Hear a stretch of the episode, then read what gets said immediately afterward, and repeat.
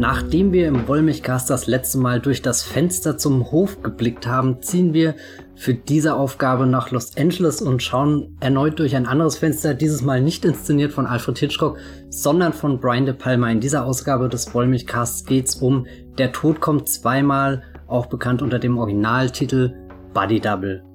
Mit mir verbunden hier ist die Jenny Jecke von TheGaffer.de. Hallo. Und ich bin der Matthias von Das Filmfilter. Wir werden ja über diesen Film reden, über seinen Voyeurismus und dabei natürlich auch sehr viel auf die Handlung eingehen. Das heißt, wenn ihr ihn noch nicht gesehen habt, dann vielleicht nicht den Podcast weiterhören, sondern erst den Film schauen und dann hier reinspringen und uns zuhören, was wir dazu zu sagen haben. Und wenn ihr den Film schon kennt, dann äh, wünschen wir euch sehr viel Spaß beim Zuhören und hoffen, dass euch das ja auch motiviert, den Film vielleicht nochmal anzuschauen, denn er ist, Achtung Spoiler, sehr gut.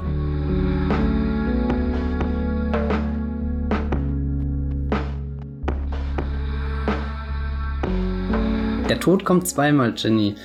Magst du denn ganz kurz für alle, die, die eine, eine Auffrischung brauchen, zusammenfassen, um was es denn in dem Film überhaupt geht? Ja, gerne doch, soweit ich dazu fähig bin.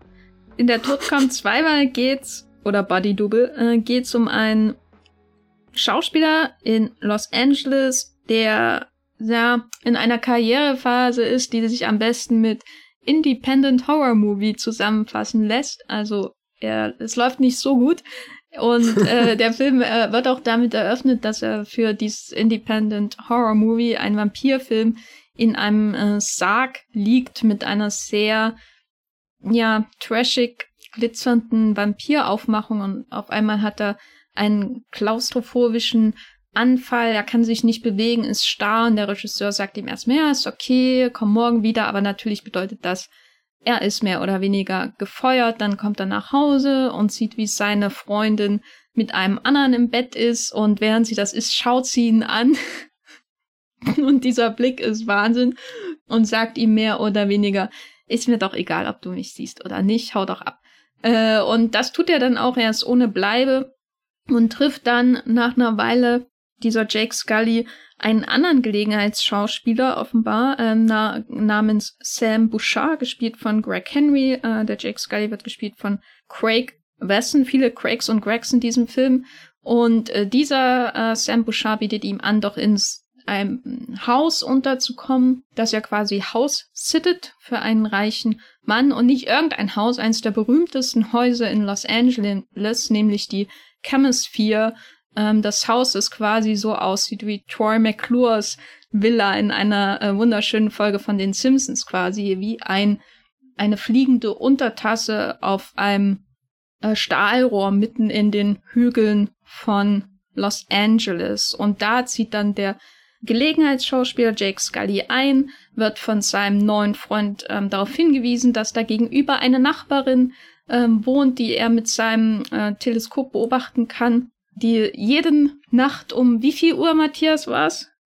Äh, um zwölf, oder? Ich weiß es nicht. Jeden, jeden Tag zur selben Uhrzeit anfängt, einen äh, durchaus erotischen Tanz äh, bei völlig geöffneten Fenstern durchzuführen.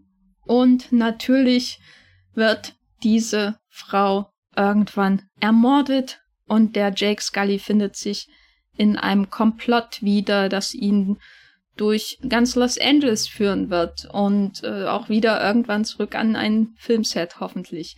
Ja, der Tod kommt zweimal. Body Double ist ein Film mit den klassischen De Palma-Themen. Wie würdest du denn, Matthias, die, die klassischen De Palma-Themen zusammenfassen? Was ist das, woran du an denkst, wenn du an Brian De Palma denkst, wenn er nicht gerade Mission Impossible macht? Da hast du jetzt gut einen, einen Zwischenschub eingegeben, weil ich hätte als erstes Tom Cruise, der an der Leine hängt, gesagt.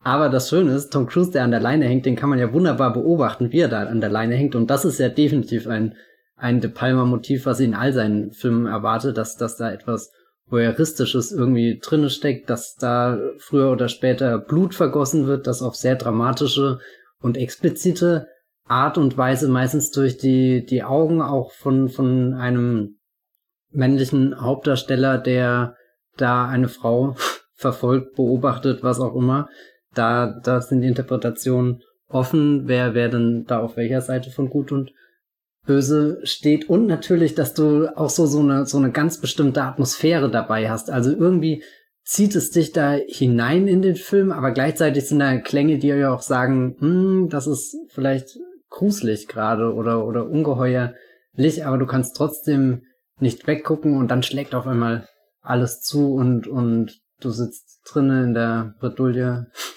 steckst in der Bredouille, kommst nicht mehr hinaus. Also ich glaube, Buddy Double ist schon so der einer der ultimativen Brian De Palma Filme auch für mich, der ihn erst sehr spät gesehen hat, dachte ich immer genau, ja, das ist ein De Palma Film. Irgendwie da da macht dann vieles Klick, was man so schon vorher über den den Regisseur gehört hat und was jetzt in den den anderen Filmen wie Mission to Mars oder eben Mission Impossible, die, die ich deutlich deutlich früher gesehen habe, äh, äh, das kommt da nicht so krass zum Vorschein, steckt aber auch schon irgendwie drinne, wenn ich jetzt zum Beispiel an die Szene im ersten Mission Impossible denk, wo, wo in dieser dunklen Gasse spielt, wo auf einmal durch das, durch die, die, die äh, Tür äh, oder das Tor, da dieses Gartentürchen, ja, so kein Gartentürchen, halt das Gittertor, jemand äh, getötet wird. Das ist ja so, so ein ganz unheimlicher Moment, den ich schon immer sehr befremdlich in diesem Mission Impossible Film fand, aber mit einem Blick auf das, was Brian De Palma sonst so macht, würde ich sagen, dass der, der muss da natürlich rein, weil das ist ein ultimativer De Palma Moment. Ja, ich muss sagen, ich habe Brian De Palma auch über Mission Impossible natürlich und vor allem der Untouchables kennengelernt. Äh, Untouchables lief bei uns rauf und runter daheim. Das war für mich Brian De Palma, bevor ich dann irgendwann mal äh, im Fernsehen nachts heimlich angeregt durch heiße Duschszenen Dress to Kill geschaut habe und ähm, wie das dann eben so weitergeht. Blowout mit John Travolta und auch erst vor ähm, äh, wenigen Jahren Body Double das sind eben diese, diese berühmten Filme, in denen er sich auch natürlich sehr stark mit dem Werk von Alfred Hitchcock auseinandersetzt, filmisch gesehen. Und das ist natürlich für uns auch Grund, heute nach Rear Window oder das Fenster zum Hof über der Tod kommt zweimal. Warum heißt der Film eigentlich so? Naja, Body Double zu sprechen. Und wir wollen das aber ein bisschen chronologischer anpacken, also mal ähm, den Film von vorne bis hinten durchgehen, weil ich glaube, ich habe den zum zweiten Mal geschaut und ich war einfach, als ich so im Nachhinein drüber nachgedacht habe, als wir auch eben nochmal drüber gesprochen haben, habe ich einfach gedacht, boah, da ist einfach eine große Sequenz nach der nächsten. Es fällt irgendwie schwer, so ein Gesamtbild zu bekommen von diesem Film. Aber fangen wir doch mal mit dem Anfang an. Ein Film, der Body Double heißt, der bezieht sich ja schon von vornherein so auf das Filmgeschäft und da beginnt es ja dann auch, bis dann der Jake Scully irgendwann in die Chemisphere kommt und seine Nachbarin beobachtet. Ab wann musstest du wirklich an das Fenster zum, zum Hof denken bei dem Film?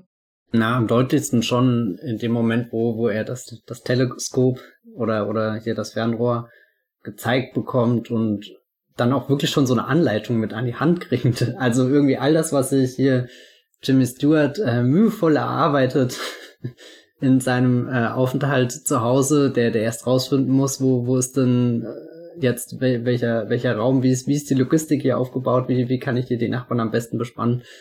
Ähm, das kriegt hier der, der, der Scully ja schon irgendwie in die Hände gelegt. Also da, da ist ja alles vorbereitet. Sogar das, äh, das Fernrohr ist perfekt eingestellt. Eigentlich, es mu muss nur noch durchgucken und sobald er das dann tut, ist er wieder komplett. Und, und das finde ich sehr interessant, weil, weil er kommt ja irgendwie von so, so einer, so einer Reihe an, an Rückschlägen äh, in dieses fremde Haus. Also hier, er ist am Filmset und, und da läuft alles überhaupt nicht so, wie, wie er es gern hätte. Und dann wird er ja auch noch von seiner Freundin da in dieser Szene einfach rausgeblickt. das ist. Was sagst ja, du denn zu, ähm, der, zu der Szene?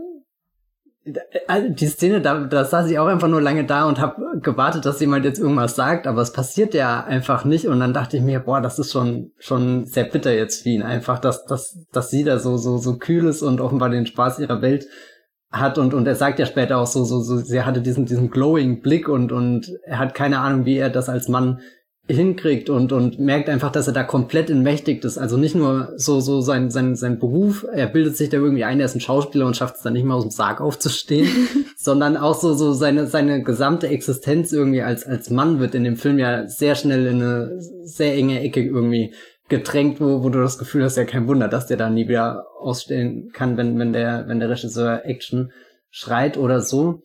Und dann blickt er da raus durch dieses Fernrohr, was ihm wieder was Großes zeigt irgendwie. Also er ist davor gefallen, gefallen, gefallen und jetzt im dunkelsten Loch. Loch. Und dann ist er in Los Angeles auf den, den Hügeln, schaut er über die ganze Stadt. Also es ist eigentlich so, so, so eine Aussicht, wo man wahrscheinlich sogar Leute für äh, ermorden würde. Ähm, aber äh, also er, er hat dann dieses Fernrohr und das, das zeigt ihm dann, dann was Großes, was, was weg ist und wie dann die Musik einsetzt, das gibt dir ja auch irgendwie das Gefühl mit, boah, das ist jetzt, das bringt Erlösung für ihn. Die, diese Frau, die er gar nicht kennt und deren Gesicht er auch nicht wirklich äh, sehen kann, aber allein wie die sich bewegt und, und du hast ja eigentlich hauptsächlich auch nur die, die, die Silhouette oder sowas von ihr, weil, weil der Blick ist nicht klar durchs Fenster, sondern es sind äh, Vorhänge oder irgendwas hier Jalousien davor, die so, so halb geschlossen sind. Also kannst durchgucken, aber auch nicht direkt. Und, und das, was er da sieht, das, das baut ihn dann schon irgendwie wieder auf. Also das ist so, so sein Moment des inneren Friedens und dann vergisst er auch die Welt um sich herum. Irgendwie, da ist völlig egal, dass er gerade in einem fremden Haus ist, dass der Typ, mit dem er da reingekommen ist, dass er ja auch nicht wirklich weiß, wer das jetzt ist und, und hinterfragt auch die Situation gar nicht. Also so, so, äh, da, das fand ich auch sehr interessant, dass, dass, dass für diese zwei Männer sehr natürlich ist, dass er ihm das Haus vorstellt, die Anweisung gibt, so, nicht hier ist der Kühlschrank, hier kannst du dir was machen und hier kannst du schlafen, sondern da ist das Fernrohr und da ist die Nachbarin. Also so, so, das stellt er ja gar nicht in Frage, sondern es ist wirklich wie als ist ihm davor alles rausgerissen worden und der Blick durch dieses Fernrohr, der gibt ihm jetzt wieder was von, von diesem Leben zurück, was, was er sich vielleicht wünscht oder so. Ja, und er gibt ihm natürlich ähm, Macht über diesen mhm. Frauenkörper, weil ich glaube, diese erste Szene, wo er seine Freundin im Bett sieht und dass sie ihn direkt anblickt, das steht natürlich in sehr klarem Kontrast. Na, es ist natürlich auch eine erotische Szene, sie ist da völlig nackt, den, den Liebhaber sieht man, glaube ich, gar nicht so richtig. Sie sitzt da irgendwie on top äh, äh, und ist nackt und er beobachtet sie. Sie blickt einfach zurück, sie entgegnet äh, seinem vorwurfsvollen und dann irgendwie enttäuschten und dann irgendwie ähm, ja beömmelten äh, Blick.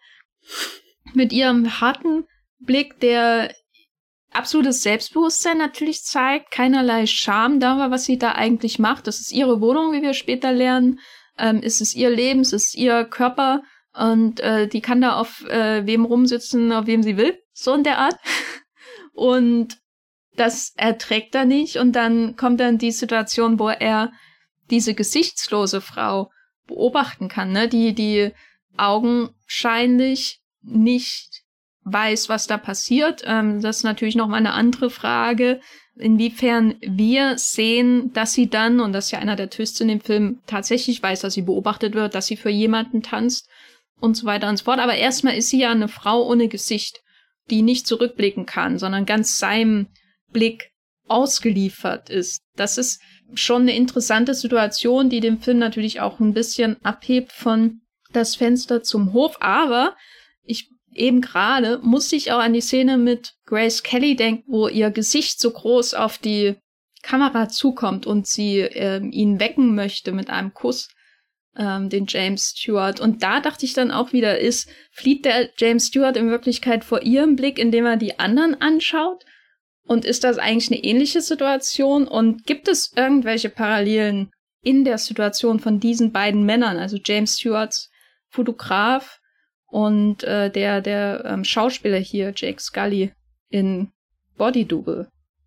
Na, sie sind schon so, so entmächtigt beide irgendwo. Also hier der Jake äh, Scully, das haben wir, haben wir gerade schon gesagt, und, und hier Jim Stewart, ähm, ist ja eigentlich ein Fotograf und würde gerne um die Welt reisen und irgendwelche abenteuerlichen Dinge machen, aber sitzt jetzt da mit einem Gips ums Bein in einem Rollstuhl und hat gar nicht so viele Möglichkeiten. Und das aus dem Fenster gucken ist ja irgendwie so ein Unterhaltungsprogramm auch für ihn, macht seine, seinen kleinen Raum da größer, hat jetzt den ganzen Hof und der Hof ist so, so ein schöner Schnitt durch die Gesellschaft, die sich da in seinem New York Viertel rumtreibt. Also er hat irgendwie den, den, den Komponisten auf der einen Seite, das Ehepaar auf der andere und auch eine junge Frau natürlich, die er jetzt gar nicht so sehr anschaut wie äh, der Scully. Also da, das finde ich interessant, dass, dass für den Scully ja auch irgendwie, jetzt habe ich gerade gesagt, der Blick durch das Fernrohr ist für ihn Freiheit. So, er kann da über die ganze Stadt gucken, aber er tut's ja eigentlich gar nicht. Also so irgendwie, er ist schon in dieser privilegierten Spannerposition.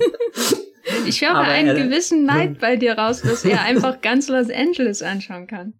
Ja, also so, so, ich meine, Los Angeles eignet sich ja schon für, für ganz viele dieser, dieser magischen Blicke über die Stadt, weil du immer das Gefühl hast, die, die, die schläft da in diesem Tal und trotzdem sind da ganz viele funkelnde Lichter. Also so, so, ich weiß nicht, ich denke jetzt zum Beispiel an The Bling Ring von Sofia Coppola. Da sind ja sehr viele von diesen tollen Nacht, äh, Hollywood-Bildern oder, oder Los Angeles-Bildern drinne und, und deswegen finde ich es sehr interessant, dass, dass das Haus so eine besondere Lage hat und offenbar auch so, so ein Viertel, wo man bestimmt viel angucken könnte. Und, und trotzdem ist es so voreingestellt. So, er, er kann minimal schwenken, dass er halt noch das Haus außen rum sieht und den, den, den Mast, an dem da rumgesägt wird und so weiter. Aber er kommt ja auch gar nicht auf die Idee, sein, seinen Blick davon abzuwenden. Und, und das unterscheidet ihn ja schon irgendwie von, von den Jimmy Stewart, der, der seinen Blick da eher, eher wandern lässt. Also wie die Kamera, die sich da einmal so 180 Grad durch den, den Hof dann eben dreht und da ganz viel wahrnimmt auf einmal. Also fast schon zu viel, dass du gar nicht weißt, wo legst du jetzt deinen Fokus hin und, und es braucht erst den einen Schrei, der dir irgendwie signalisiert, okay, da ist jetzt doch was passiert. Äh, das ist jetzt das, was ich mir genauer anschaue, während der, ja, der Scully, der ist jetzt nicht, glaube ich, so der, der, der erfinderischste oder so, der, der lässt sich da auch sehr leicht in diese, diese vorgefertigte Einbahnstraße reinlocken und merkt dann erst, wenn er wirklich am Ende angekommen ist, dass das eine Einbahnstraße war. Ja, ich fand es in dem Zusammenhang auch interessant, weil du auch äh, das Wort Einbahnstraße verwendest, dass ausgerechnet dieser Mann, der so sehr unter Klaustrophobie leidet, so viel Lust empfindet äh, bei so einem winzigen Ausschnitt, den er, an den er sich dann immer hängt. Na, also du sagst ja, der könnte über ganz LA schauen. Er hat auch, ich meine, LA ist schon eine schwere Stadt, glaube ich, um zu spannen, weil die Häuser so verteilt sind. Das ist einfach schwerer als bei so einem Hinterhof in New York mit so einem vier oder fünf Stockwerke hohen Haus oder so. Da hast du einfach viel mehr Fenster zur Auswahl. ähm, so rein praktisch aus Spannersicht oder Spannerinnensicht. Er wählt sich ja im Grunde selbst schon den Tunnelblick, lange bevor er in den Tunnel geht. Mhm. Und er ist ja eigentlich überhaupt kein, kein Professional im Spannen. Wenn man das mal so, also so, äh, Auf seiner LinkedIn-Seite steht keine Erfahrung im Spannen.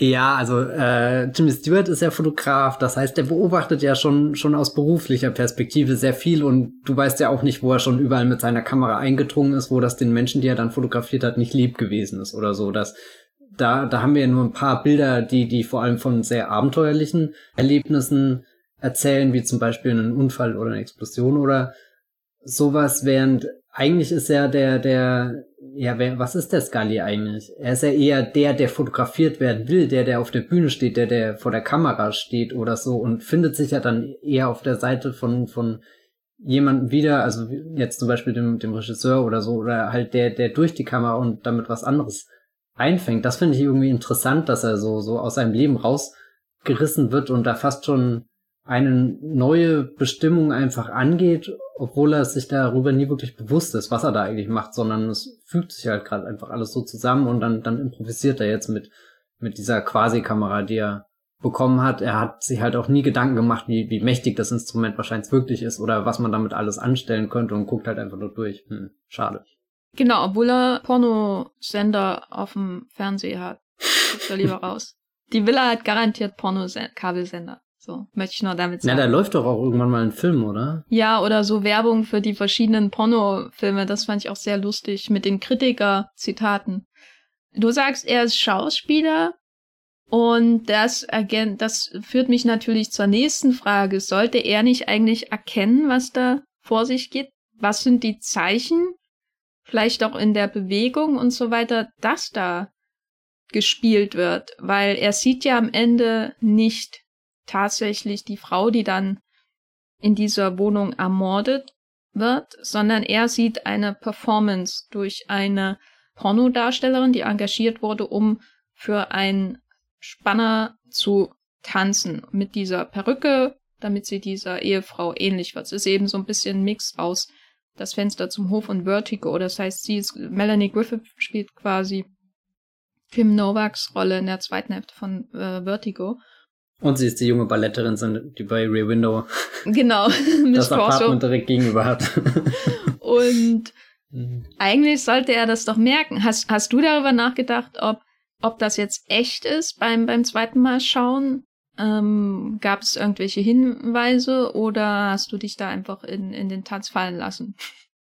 Also ich fand es sehr interessant, weil ich bei beiden Malen, wo ich den Film jetzt gesehen habe, eigentlich die gleiche Reaktion darauf hatte. Also einmal fand ich sehr interessant, wie, wie die ganze Szene so in Stimmung gesetzt wird mit der Musik, dass ich das als Zuschauer eigentlich gar nicht hinterfragt, sondern der, der Film lädt dich ja eigentlich auch mit ein, da jetzt durchzugucken. Und dann dachte ich mir bei beiden Malen irgendwie, ja, es ist schon erstaunlich, wie gut dieser kleine Blickwinkel, den er da jetzt hat, wirklich alles von diesem Tanz einfängt. Also, dass es nie die, diesen, diesen unangenehmen Moment gibt, wo, wo dann irgendwie sich eine Mauer oder so zwischen die Kamera, also zwischen dein, dein perfektes Blickfeld oder so, oder, oder selbst die, die, die, äh, die Vorhänge oder, oder Jalousien, die da so halb zugezogen sind, dass das eigentlich keine störenden Elemente sind, sondern dass du die, den Tanz und dann ja eigentlich Schlussfolgern die Performance ja perfekt sehen kannst, aber oder oder ich als Zuschauer habe es nicht so wahrgenommen und und er als äh, Filmfigur der Scully tut das ja auch auf keinen Fall. Und ich glaube bei ihm liegt es ja definitiv daran, dass er gerade aus so einer miserablen Position herauskommt, dass das gerade einfach für ihn eine Sehnsucht erfüllt und und er klammert sich jetzt einfach an diese Sehnsucht, er nimmt die einfach an, ohne das zu hinterfragen, weil es das Beste ist, was ihm überhaupt in den letzten 24 Stunden passiert ist. Glaube ich, als Zuschauer weiß ich dann irgendwann im Hintergrund, gut, ich gucke einen De Palma-Film und das ist eine, auch irgendwo eine sehr, sehr konstruierte Situation, dass, dass der Typ da ausgerechnet in dem Apartment ist und immer weiß, wann die äh, Frau da drüben, die Nachbarin, tanzt oder so. Du, du weißt ja, was für eine Art von Film du schaust. Ich glaube, da, da ist bei mir als Zuschauer schon mehr Skepsis drin als bei Scully, der, der sich ja wirklich da einfach hineinlegt in die Situation. Ja, es ist so ein bisschen, als würde er in so einen, in seinem eigenen Film reingeraten und nicht mehr hinterfragen, was, was eigentlich Realität ist, was auch durch die filmischen Mittel natürlich angedeutet wird, gleich mal Anfang an, wo er dann noch in diesem Filmstudio ist und dann diese ganzen Matte Paintings umgerollt werden und später gibt's ja dann nochmal dezidiert künstliche Elemente, dann bei dem ersten Kuss, wo die beiden dann vor der Rückprojektion herumwirbeln oder Greenscreen oder was da, wie das dann umgesetzt wurde. Also schon allein durch den Anfang und so weiter fragt man sich natürlich die ganze Zeit, was ist hier überhaupt echt? Und das LA in dem Film, also da hat habe ich schon manchmal das Gefühl, dass jederzeit, wenn eine Szene irgendwie gerade ein bisschen ruhiger ist und jemand einfach nur dasteht, nach fünf Sekunden sich herausstellt, dass da gerade nur ein Hintergrundgemälde ist, das weggetragen wird oder so und dann entblößt sich der Hintergrund, ist plötzlich was ganz anderes oder so und ähm, das führt natürlich zu so einem Grundzweifel. Ich konnte mich tatsächlich nicht mehr dran erinnern, dass das schon das, dass es das Body-Double ist. Also ich habe irgendwie nicht tiefer über den Film nachgedacht beim zweiten Mal schauen. Offensichtlich das Offensichtliche nicht erkannt. Obwohl es natürlich offensichtlich ist, weil man ihr Gesicht nicht sieht und das ist immer so ein Punkt, wo man eigentlich nachdenken sollte. Hm, da stimmt doch was nicht und so weiter. Aber ihr Tanz ist auch so, so ähnlich immer, ne? Also es gibt äh, bei, bei, bei Fenster zum Hof natürlich immer Variationen, ne? Die, die Leute entwickeln sich weiter. Einmal lebt die Ehefrau und dann ist sie tot. einmal, also das, das junge Ehepaar, das er einmal sieht, das entwickelt sich ja auch weiter und äh, die, hm. jeder, jeder dort hat seine eigene Geschichte in diesem Hinterhaus, in das Fenster zum Hof, die voranläuft. Aber diese Tänze sind immer so, als wäre er jedes Mal im ersten beim ersten Abend. Wobei, da, da würde ich widersprechen. Also einerseits ja, aber das ist mir jetzt beim, beim Schauen aufgefallen. Also es gibt ja drei Situationen, wo er durch das äh, äh, Fernrohr durchguckt und so sie beobachten. Und das erste Mal ist wirklich quasi die, die, diese, diese ultimative Erfahrung, die er da hat, da, da ist alles perfekt. Das, das eröffnet ihn irgendwie Möglichkeiten, bringt ihn in Kontrolle und weiß nicht, also so, so wirkt, als, als hätte er dann in all dem, dem, dem Mist, den er gerade erlebt hat, endlich was gefunden, wo, wo, wo er was kann und das nicht durchs Fernrohr schauen. Nee, und ja, äh, das zweite und das, das dritte Mal, wo er quasi diese, diese, diese Situation wiederherstellen will, die, diese, dieses, diesen kleinen, äh, weiß nicht, äh, äh, es ist ja auch irgendwie so, so, so, so eine Ausflucht aus seiner, seiner Realität, die er da findet. Also so, so, so, wie, wie als wäre das das Feierabendbier, was er sich dann abends gönnt.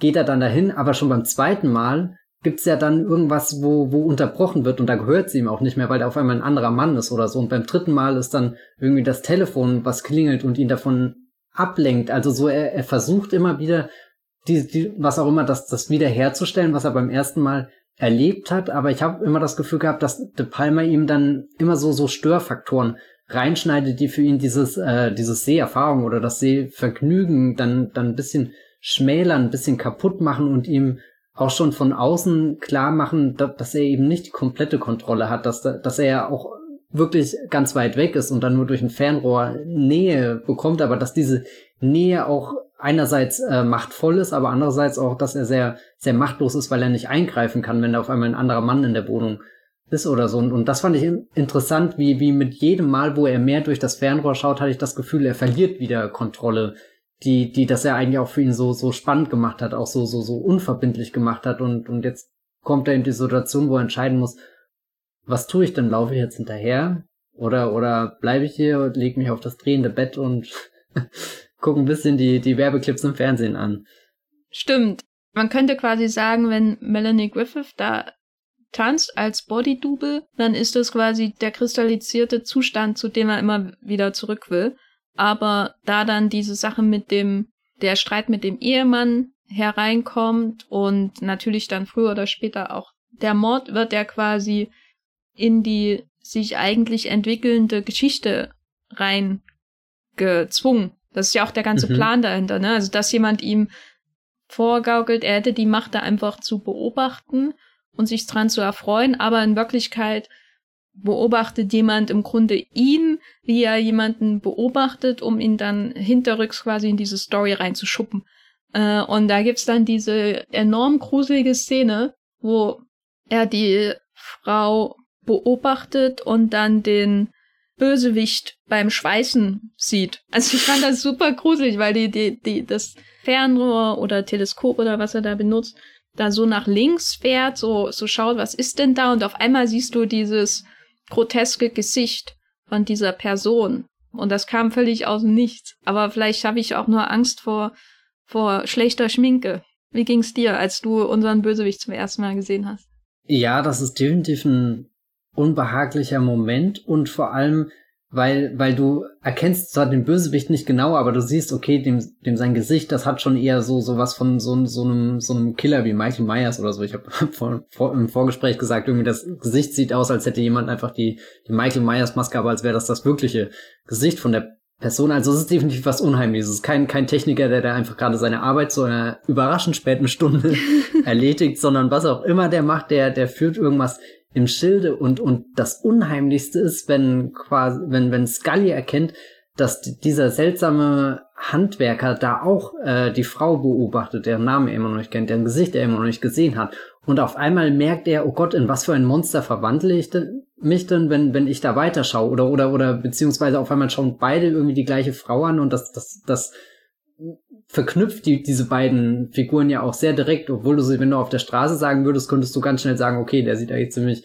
äh, harmlos aus, während, okay, vor dem fürchte ich mich dann schon ein bisschen vor seinem Auftreten oder so. Also das, das fand ich ganz interessant, so, so die Parallelisierung von den beiden und, und dann natürlich auch diese Anspannung, wo wir auch beim Fenster zum Hof drüber äh, gesprochen haben, was passiert, wenn er, wenn er mal wirklich äh, rüberguckt ja. in das Fenster von, von Jimmy Stewart rein. Das war auch so ein Moment, wo ich dann Angst hatte mit und jetzt gleich dreht er sich rum und schaut ihm hoch in die Villa und dann, dann hast du da diese, diese seltsame Figur, die, die da wirklich ungeheuerlich in der Dunkelheit scheint und, und die dich bedroht, aber ich finde es ehrlich gesagt noch unheimlicher, dass du, dass du die Parallelisierung hast, weil, weil die arbeitet ja heraus auf was vom schmalen Grat sich der, der Scully da auch bewegt. Also, beziehungsweise bei, bei Jimmy Stewart, finde ich, gibt's immer noch viele äh, Punkte, wo man ihn verteidigen kann in seinem, seinen Beobachtungen, seinen aufmerksamen Nachbarschaftsstudien. Während bei, bei Scully ist es ja von Anfang an auf diesem schmalen Grad zwischen, naja, das ist gerade ein Lausbub, der sich halt die Nachbarin anschaut irgendwie. Das ist ja auch irgendwie so, so eine Fantasie, die sich durch ganz viele, keine Ahnung, äh, Coming-of-Age-Filme zum Beispiel durchzieht, wo es eher auf so einem äh, unschuldigeren Level ist, so, so, so, du, du entdeckst die eigene Sexualität und so und dabei auch natürlich die Menschen in deinem Umfeld und, und wie du dich zu denen verhältst oder umgedreht, während dadurch, dass ja Scully immer wieder dazu zu zurückkommt zu diesem Fernrohr und, und sich quasi fast schon freut irgendwie. Wir kriegen ja gar nichts mehr von seinem Leben mit, außer diese, diese Obsession, die er dann auf einmal dafür entwickelt hat, macht das ihn ja auch schon wieder zum sehr fragwürdigen Protagonisten, der ja dann sogar gewillt ist, das Haus zu verlassen und, und der, der fremden Frau, die er da immer nachts beim Tanzen sieht, ihm wirklich nachzustellen und, und spätestens ab dem Moment hätte ich auch die Polizei gerufen. Wobei er sich das natürlich rechtfertigt, indem er sagt, er will sie schützen, aber läuft ihr trotzdem die meiste Zeit nur hinterher in der großartigen Sequenz, die sich dieser Nacht anschließt. Ja, also ich glaube, wenn er sie schützen wollte, hätte er sie einfach anrufen können. Oder einen Brief schreiben Hat er ja noch nicht. Die Nummer hat er noch nicht. Er hätte an das Tor gehen können und sagen können, hier ist ein super creepy Guy mit einem schlecht geschminkten Gesicht. Genau. Der dich die ganze Zeit beobachtet. Ach übrigens, das habe ich gemerkt, weil ich dich die ganze Zeit beobachte. naja, also egal wie es ist, er kommt nicht aus dieser Situation raus, dass, dass er auch irgendwo gespannt hat. Aber so einfach macht das sich halt auch einfach nicht, dass, dass er, also so, seine Erklärung wird ja von Minute zu Minute komplizierter, was man ja dann auch bei dem Verhör mit dem Polizisten merkt, der, der zwar ihn gar nicht als Verdächtigen hat, aber halt auch merkt, okay, der sagt mir hier keinen Meter die ganze Wahrheit. Ja, und dann ähm, beginnt die der Vertigo-Teil des Films. Quasi, also ähm, diese, ja, mir fallen keine anderen Wörter mehr ein, ähm, Sequenz, die sich anschließt, wo er zufällig sieht, ähm, dass diese Frau mit ihrem Auto ähm, ihr Grundstück verlässt und dann fährt er ihr hinterher und so weiter und so fort. Und dann landen sie in einer Mall und es ist schon so ähnlich wie bei Vertigo, wo James Stewart zum ersten Mal ähm, Kim Novak verfolgt und dann ist er zuerst in dem Restaurant, wo er sie sieht mit ihrem Ehemann und dann ist er, glaube ich, als nächstes in dem Blumenladen ähm, diesen wunderschönen Blumenladen. Also wirklich so einen schönen Blumenladen habe ich noch nie in meinem Leben gesehen, der so glitzert und so schöne Unschärfen drinne hat. Warum sind Blumenläden immer so scharf?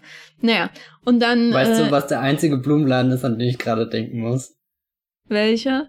Der Blumenladen aus The Room. Da gibt's doch diese bizarre Szene, wo er einfach in den Laden reingeht und dann, ah, hi Doggy oder irgendwie sowas. Diesen Film würdige ich keines Gedankens mehr. Das ist wohl besser so, ja. Es, es ärgert mich gerade auch, dass ich es angesprochen habe.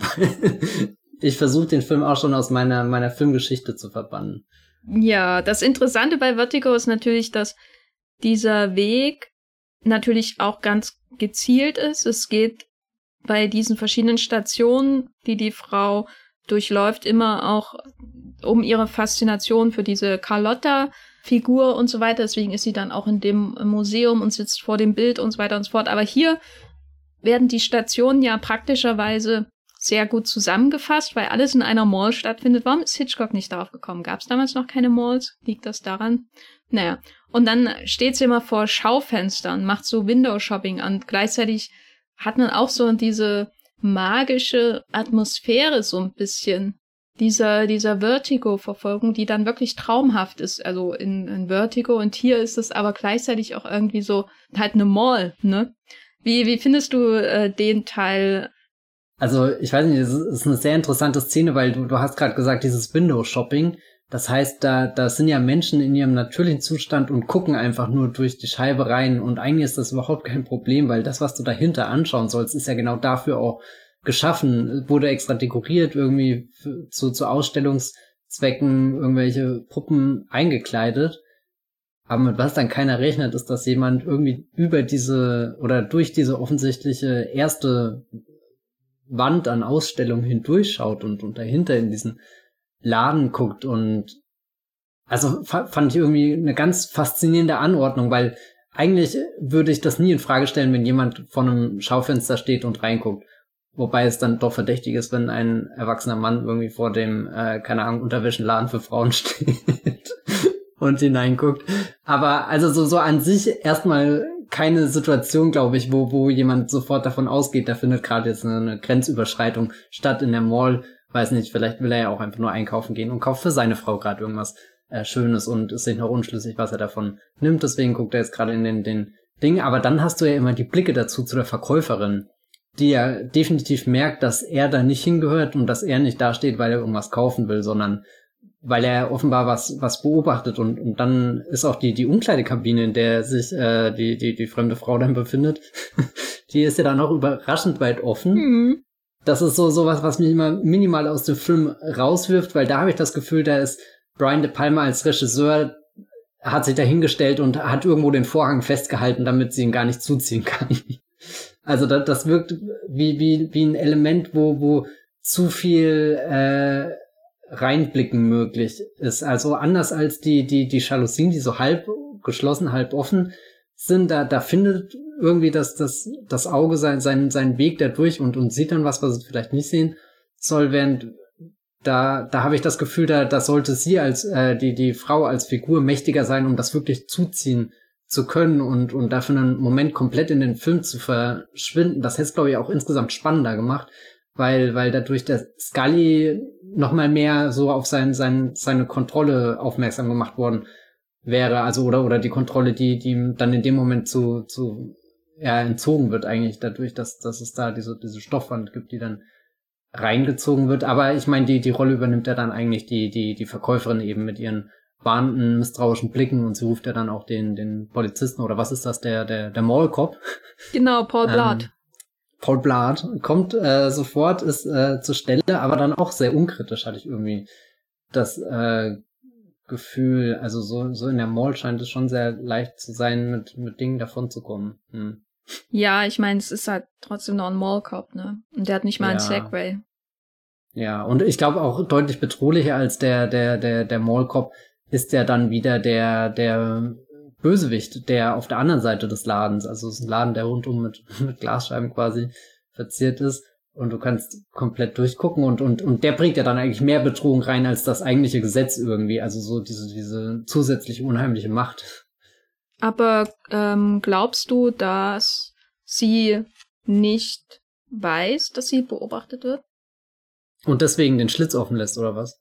Naja, also könnte man natürlich annehmen, schwer zu sagen, aber ich habe manchmal gef das Gefühl oder das, was mir sehr gut auch ähm, rein von der Dynamik an dieser Sequenz gefällt, ist, dass das wirkt wie so ein Tanz von mhm. den beiden, weil er auch wirklich sehr schlecht im Verfolgen ist. Muss man ja einfach mal sagen, ne? Also ähm, er läuft ja quasi einen Meter hinter ihr die meiste Zeit. Vielleicht zwei. Ne, bin ich gütig. Aber so wie er ihr eben diese altbekannte Mallstruktur so durchläuft, immer die Gänge hinterher, die Rolltreppen hoch, dann noch kurz wartet, äh, bis sie irgendwie auf der Rolltreppe zwei Meter weiter ist, bis er auf die Rolltreppe steigt und so. Das ist immer so, als würde sie auch fast schon warten, dass er hinter ihr ist. Das kann natürlich aber auch an der Inszenierung liegen, die mir dieses Gefühl gibt, weil das auch so was, ja, schwebendes, tänzerisches irgendwie hat, wenn er da dahinterherläuft durch diese Mall und wir ja auch meist gar nicht sehen, was sie eigentlich anschaut in diesen Schaufenstern, sondern es immer um dieses unsichtbare Band zwischen den beiden geht, was immer wenn sie weiterläuft, wird er hinterhergezogen sozusagen und dann mhm. tänzeln sie da irgendwie durch, durch diese Mall. Ja, mein Lalaland sozusagen. Und, und da hatte ich manchmal schon das Gefühl, dass sie auf einer unterbewussten Art und Weise weiß, dass er da ist. Aber das liegt vielleicht auch daran, dass ich mich sowieso die ganze Zeit gefragt habe, ähm, mich gefragt habe, wen sehe ich jetzt hier eigentlich? Ist das schon das Bodydouble? Ist das jetzt eine echte Frau? Was passiert hier eigentlich? Auch so, wie sie die, die Unterwäsche in dem äh, Mülleimer zurücklässt. Und ich würde sagen, auf einer bewussten Ebene weiß ich es nicht. Aber unterbewusst und diese unterbewusste Ebene ist dann sozusagen die Mechanik des Filmes, weiß sie es. Weißt du, wie ich meine? Das wirkt halt so. Ich, ja. Also ich habe das erste Mal, dass sie, dass sie irgendwas spürt, habe ich dann gedacht, eben in der Szene, wo, wo sie die, die, die Unterwäsche zurücklässt, weil das wirkt ja fast, also oder in einem anderen Film wäre das ja so ein, so ein heimlicher Kommunikationsmove äh, oder so, wo dann in der Tüte nicht unbedingt die Unterwäsche ist, sondern eher so ein Zettel, wo drauf steht, help me oder sowas. Obi-Wan hm. Kenobi, you're my only hope. was mich davor stört oder oder oder wo ich nicht das Gefühl habe, dass sie dass sie schon eine unterbewusste Verbindung zu ihm hat, ist die die Szene im Aufzug, weil da stehen sie meiner Meinung nach zu nah zusammen, also sie kuscheln ja ab irgendeinem Moment sogar, oder mir fehlt da irgendwie eine Reaktion von ihr, die, die da an dem Band zieht oder irgendwas macht oder, oder mehr Leine gibt. Oder eins von, von beiden. Sie, ihre Augen sind natürlich immer sehr geschickt versteckt unter der Sonnenbrille. Das heißt, bis zu dem Zeitpunkt im Film hast du auch immer noch keine Ahnung, wie sie wirklich aussieht oder zumindest ihre Augen. Also so, so aus der, der Silhouette und, und den paar Umrissen, die du davor durchs Fernglas erkannt hast. Gut, hast du jetzt zumindest schon mal ein bisschen mehr Gesicht. Ich meine, gut, später stellt sich eh raus, dass es zwei unterschiedliche Frauen waren, also alles wurscht also lange Zeit, glaube ich, in der, in der, in der Mall-Sequenz, dass sie eher getrennt sind und, und dass, das dann nach dem, nach dem Aufzug fahren, also erst beim, beim, beim Ausgang irgendwie passiert durch diese Tasche. Ja, ich weiß nicht. Also unter, ich kann das nachvollziehen. Also es fühlt sich so an, als ist irgendwas zwischen den beiden, aber wie gesagt, diese, diese Aufzugsszene sagt mir eigentlich, dass sie ihn gar nicht wahrnimmt oder sehr konzentriert darauf ist, ihn wirklich knallhart zu ignorieren. Und dann kommt ja auch, öffnet sich ja der Aufzug, dann kommen viele fremde Menschen rein und dann kommt ja auch der, der Bösewicht dazu. Äh, oder würde gern dazu kommen und muss, muss sich dann eingestehen, dass, dass der Aufzug leider zu voll ist. Ist auch so eine absurde Szene, das in Corona-Zeiten zu schauen. Ja, also ich glaube, auf einer, auf einer Story-Ebene ist es irgendwie schwer zu begründen, dass sie weiß, dass er ihr hinterherläuft. Aber andererseits ist er halt so dumm. Weiß sie, dass ihr der Bösewicht hinterherläuft? Das finde ich eigentlich die viel spannendere Frage. Nee, ich glaube, bei der ist ja gut. Also, der sieht zwar so aus, dass du ihn niemals übersehen würdest und dich sofort an ihn erinnern würdest, wenn du ihn, wenn du merkst, der ist in einem Auto hinter dir. Aber er hält ja wirklich einen sinnvollen Abstand die meiste Zeit, während unser Held ja genau das Gegenteil macht. Aber es gibt ja dann, also jetzt nochmal, oh Gott, die Aufzugsszene schon wieder, wenn, wenn sich da die Tür öffnet, der Bösewicht steht draußen, alle in dem Fahrstuhl reagieren, außer eben Scully, weil er ihn vorher schon mal gesehen hat und sich nicht anlass, äh, anmerken lassen will, dass, dass er da eine Beziehung hat. Und sie verzieht ja auch keine Miene. Gut, sie ist immer noch geschützt von der Sonnenbrille irgendwie, also wissen wir nicht, was die Augen machen, aber ich hatte auch das Gefühl, dass sie da in einem sehr steifen Schutzmodus irgendwie ist, eben weil sie ihn auch erkannt hat. Sonst würde sie ja vielleicht wie die anderen im Aufzug reagieren, die dann sagen, oh, hast du den gerade gesehen? Der sieht ja komisch aus oder so. Aber dem würde ich entgegenhalten, worauf reagiert sie denn überhaupt? Ja, gut, das stimmt sehr wenig. Also sie wirkt also ja generell wie eine Figur aus seiner Projektion, eine, eine Puppe, die bis sie ihre Brille abnimmt, eigentlich nur dazu da ist, sich zu bewegen oder von Männern beobachtet oder gar geschlagen zu werden. Also das ist so mit dieser Brille, ähm, die ist ja nur eine Erweiterung ihres verdunkelten Gesichts. Das heißt, solange sie die aufhat, ist sie einfach nur ein Körper, den er verfolgt, wo er sich dann halt einreden kann, dass er das macht, weil er sich um sie sorgt, aber eigentlich macht er das eben aus ganz anderen Gründen. Also sie wirkt schon so wie eine absolute Projektion, die er hat in seiner mutmaßlich auch Traumwelt, in der er sich da auffällt. Also das ist, darf, darf man natürlich bei dem Film nicht vergessen, dass er bis zum gewissen Grad auch alles mitbringt, um eigentlich ein Fantasy-Film zu sein, dessen, dessen Wahrheitsgehalt wir ähm, hinterfragen sollten, weil er das ja von Anfang an auch klar macht mit dem, äh, natürlich mit dem Vampir in, in dem Grab, aber vor allem durch die Art und Weise, wie mit den filmischen Mitteln ständig gezeigt wird, dass wir hinterfragen sollten, was eigentlich es ist, was wir da sehen. Und dann ähm, natürlich auch am Ende mit der Body-Double-Szene. Also das ist ja sowieso die Frage, ne? Also ist sie überhaupt ein Mensch oder ist sie nur das, was er sieht? Ist der Blick, den wir auf sie haben, wirklich die Realität oder ist es der Blick, den er auf sie hat? Wird sie dadurch erst zu etwas, was wir sehen, durch seinen Blick? Und dann ist sie eben nur ein Körper ohne Augen. Ich glaube, so wie sie uns der Film vorstellt, ist es ja definitiv durch seinen Blick. Wir haben jetzt als Zuschauer gar nicht so viele oder gar keine andere Perspektive, die wir auf die Figur bekommen, es sei denn, er guckt sie an. Ja, und in, und in ihrem, äh, in seinem Blick, dann schließt sie auch die Umkleide nicht völlig, weil das seine Fantasie erfüllt. Ja, okay, ja. Naja, also es ergibt nicht so viel Sinn, weil der Film es nicht ganz klar macht. Es ist nur eine mögliche Deutung, aber ich habe auch, ähm, wenn es dann übergeht zu dieser ebenfalls famosen Strandsequenz, da habe ich auch das Gefühl, dass sie halt so, sie geistert eher durch die Szenerie, als dass sie wirklich mhm. wie ein Mensch darum läuft, ne? Was sagst du denn zu, zu diesem Hotel? Warum sehen wir da eigentlich nie das Meer so richtig? Was soll das überhaupt? Das habe ich mir auch gefragt, aber das, das macht auch irgendwie, also so, so, einerseits hast du die totale auf das Haus, die, die, die, die Kamera zoomt da ja überall hoch und runter. Du siehst ja, wie die Leute da auf dem Balkon spazieren, die Treppen hoch und runter gehen. Also, da hast du ja das ist wahrscheinlich die, die Einstellung, die am ehesten das Fenster zum Hof spiegelt, weil, weil du irgendwie einen, einen Ausschnitt, den du sonst nie so, so genau und ruhig im Kino wahrscheinlich observieren könntest, da, da siehst du dann auf einmal auf einmal jede Regung, aber auf der anderen Seite ist dann vielleicht doch einfach nur eine Studiokulisse oder sowas. Also jetzt im, so, so, so, so im, im übertragenen Sinne, dass das einfach ein sehr künstlicher Blickwinkel ist, wo die Kamera da steht, weil, weil eigentlich ist da ja das Meer, also das heißt, von, von wo blickt die Kamera da runter? Da ist ja kein, kein hoher Turm oder irgendwas hingebaut oder ein anderes. Hochhaus, sondern eigentlich sind da ja nur Zelte und der, der Strand tief unten. Also es ist eine, eine sehr ungewöhnliche, eine sehr äh, befremdliche, aber deswegen sehr faszinierende Perspektive. Finde ich auch, die auch nochmal dieses, dieses, ähm, äh, dieses Stalken hervorhebt, dass das ja was ist, was du dir herausnimmst, auch irgendwie.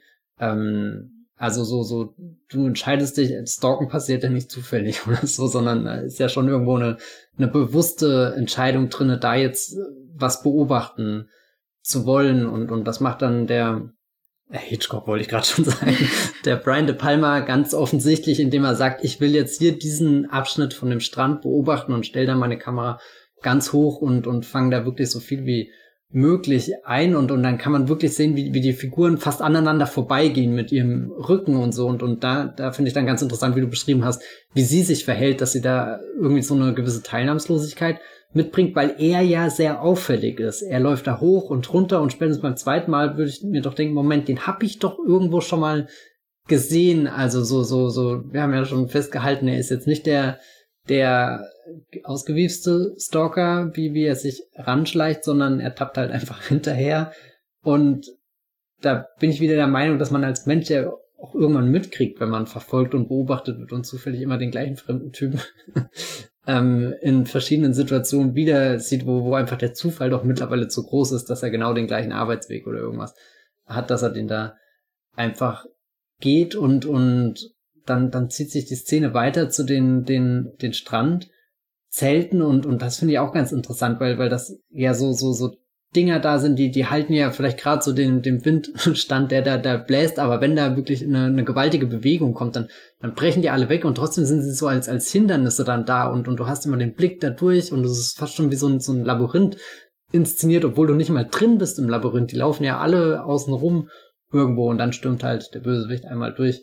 Das ist dann quasi der Windsturz, äh, Windstoß, der, der alles zum, zum Einsturz bringt. Fantheorie? Ja. Es ist der Bruder von Jaws, der Hai, der im Meer ist und das alles beobachtet. Also die Musik schlägt ja dann in dem Moment auch total aus. Wie findest denn du den allerersten Dialogwechsel zwischen ihnen, wo er dann sagt, äh, jemand verfolgt sie, aber ich bin's nicht? ich frage mich die ganze Zeit, warum sie nicht so reagiert wie Melanie Griffith später, die ihn ja dann relativ schnell durchschaut und selbst als er ihr das Leben rettet, die ganze Zeit nur sagt, du bist ein Perversling.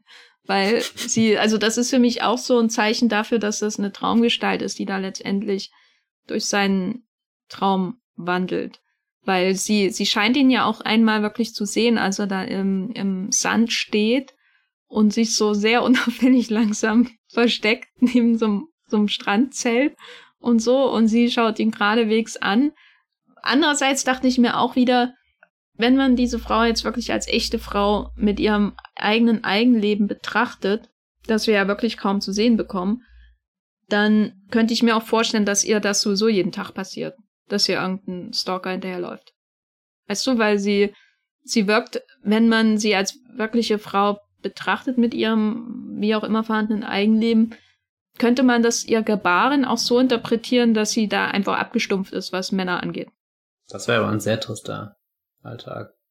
Weil sie scheint ja auch generell nicht sehr viel Spaß zu haben. Also weder beim Shopping, was ja eigentlich auch was, was Schönes sein kann. Keine Ahnung, sie kauft sich irgendwas für sich, aber es wirkt ja eher als, als geht sie jetzt in die Mall, um eine Bestellung oder so abzuholen und vorher es halt noch anprobiert, damit sie es nicht umtauschen muss oder sowas. Also es, da ist wenig Lustvolles eigentlich dabei, obwohl das was Schönes sein könnte. Und dann auch später am Strand, das, das könnte ja jetzt hier Freizeit und Spaß und irgendwas bedeuten, so die Seele baumeln lassen, aber der Ort gibt dir ja zu keiner Sekunde ein Gefühl, dass es da wirklich gemütlich ist, oder? Na, vor allem in der prallen Sonne, also pff. Ich habe mir auch gefragt, wie kann er die ganze Zeit in seinem Cabriolet durch L.A. fahren? Kriegt er da nicht Sonnenbrand? Aber ja, ihr Gebaren hat oder kann, je nachdem, wie man den Film halt betrachtet, auch etwas sehr Melancholisches haben, weil dieser Kauf von diesem mhm. Unterhöschen, äh, Seidenunterhöschen, da hatte ich auch das Gefühl, dass das so, dass sie so, während sie das macht, überlegt, ob sie noch ihre Ehe retten kann und ihren Ehemann, mhm, mhm. mit dem sie ja offensichtlich Probleme hat, irgendwie beschwichtigen kann vielleicht oder irgendwie, dass das wie so ein Pflaster mit nach Hause genommen wird für diese Wunde, die da der Ehemann ähm, schlägt jeden Tag. Und dann gibt sie aber auf und packt das in den Müll. Und das ist sowas tief Trauriges natürlich auch. Wie sie da durch ihren Tag schweift. Also wenn, wenn ich mir vorstelle, sieht jeder Tag von ihr so aus. Ist jeder Tag einfach nur das Haus verlassen, ähm, Window-Shopping betreiben, überlegen, äh, ist da noch was in meiner Ehe zu retten? Komme ich da irgendwie raus?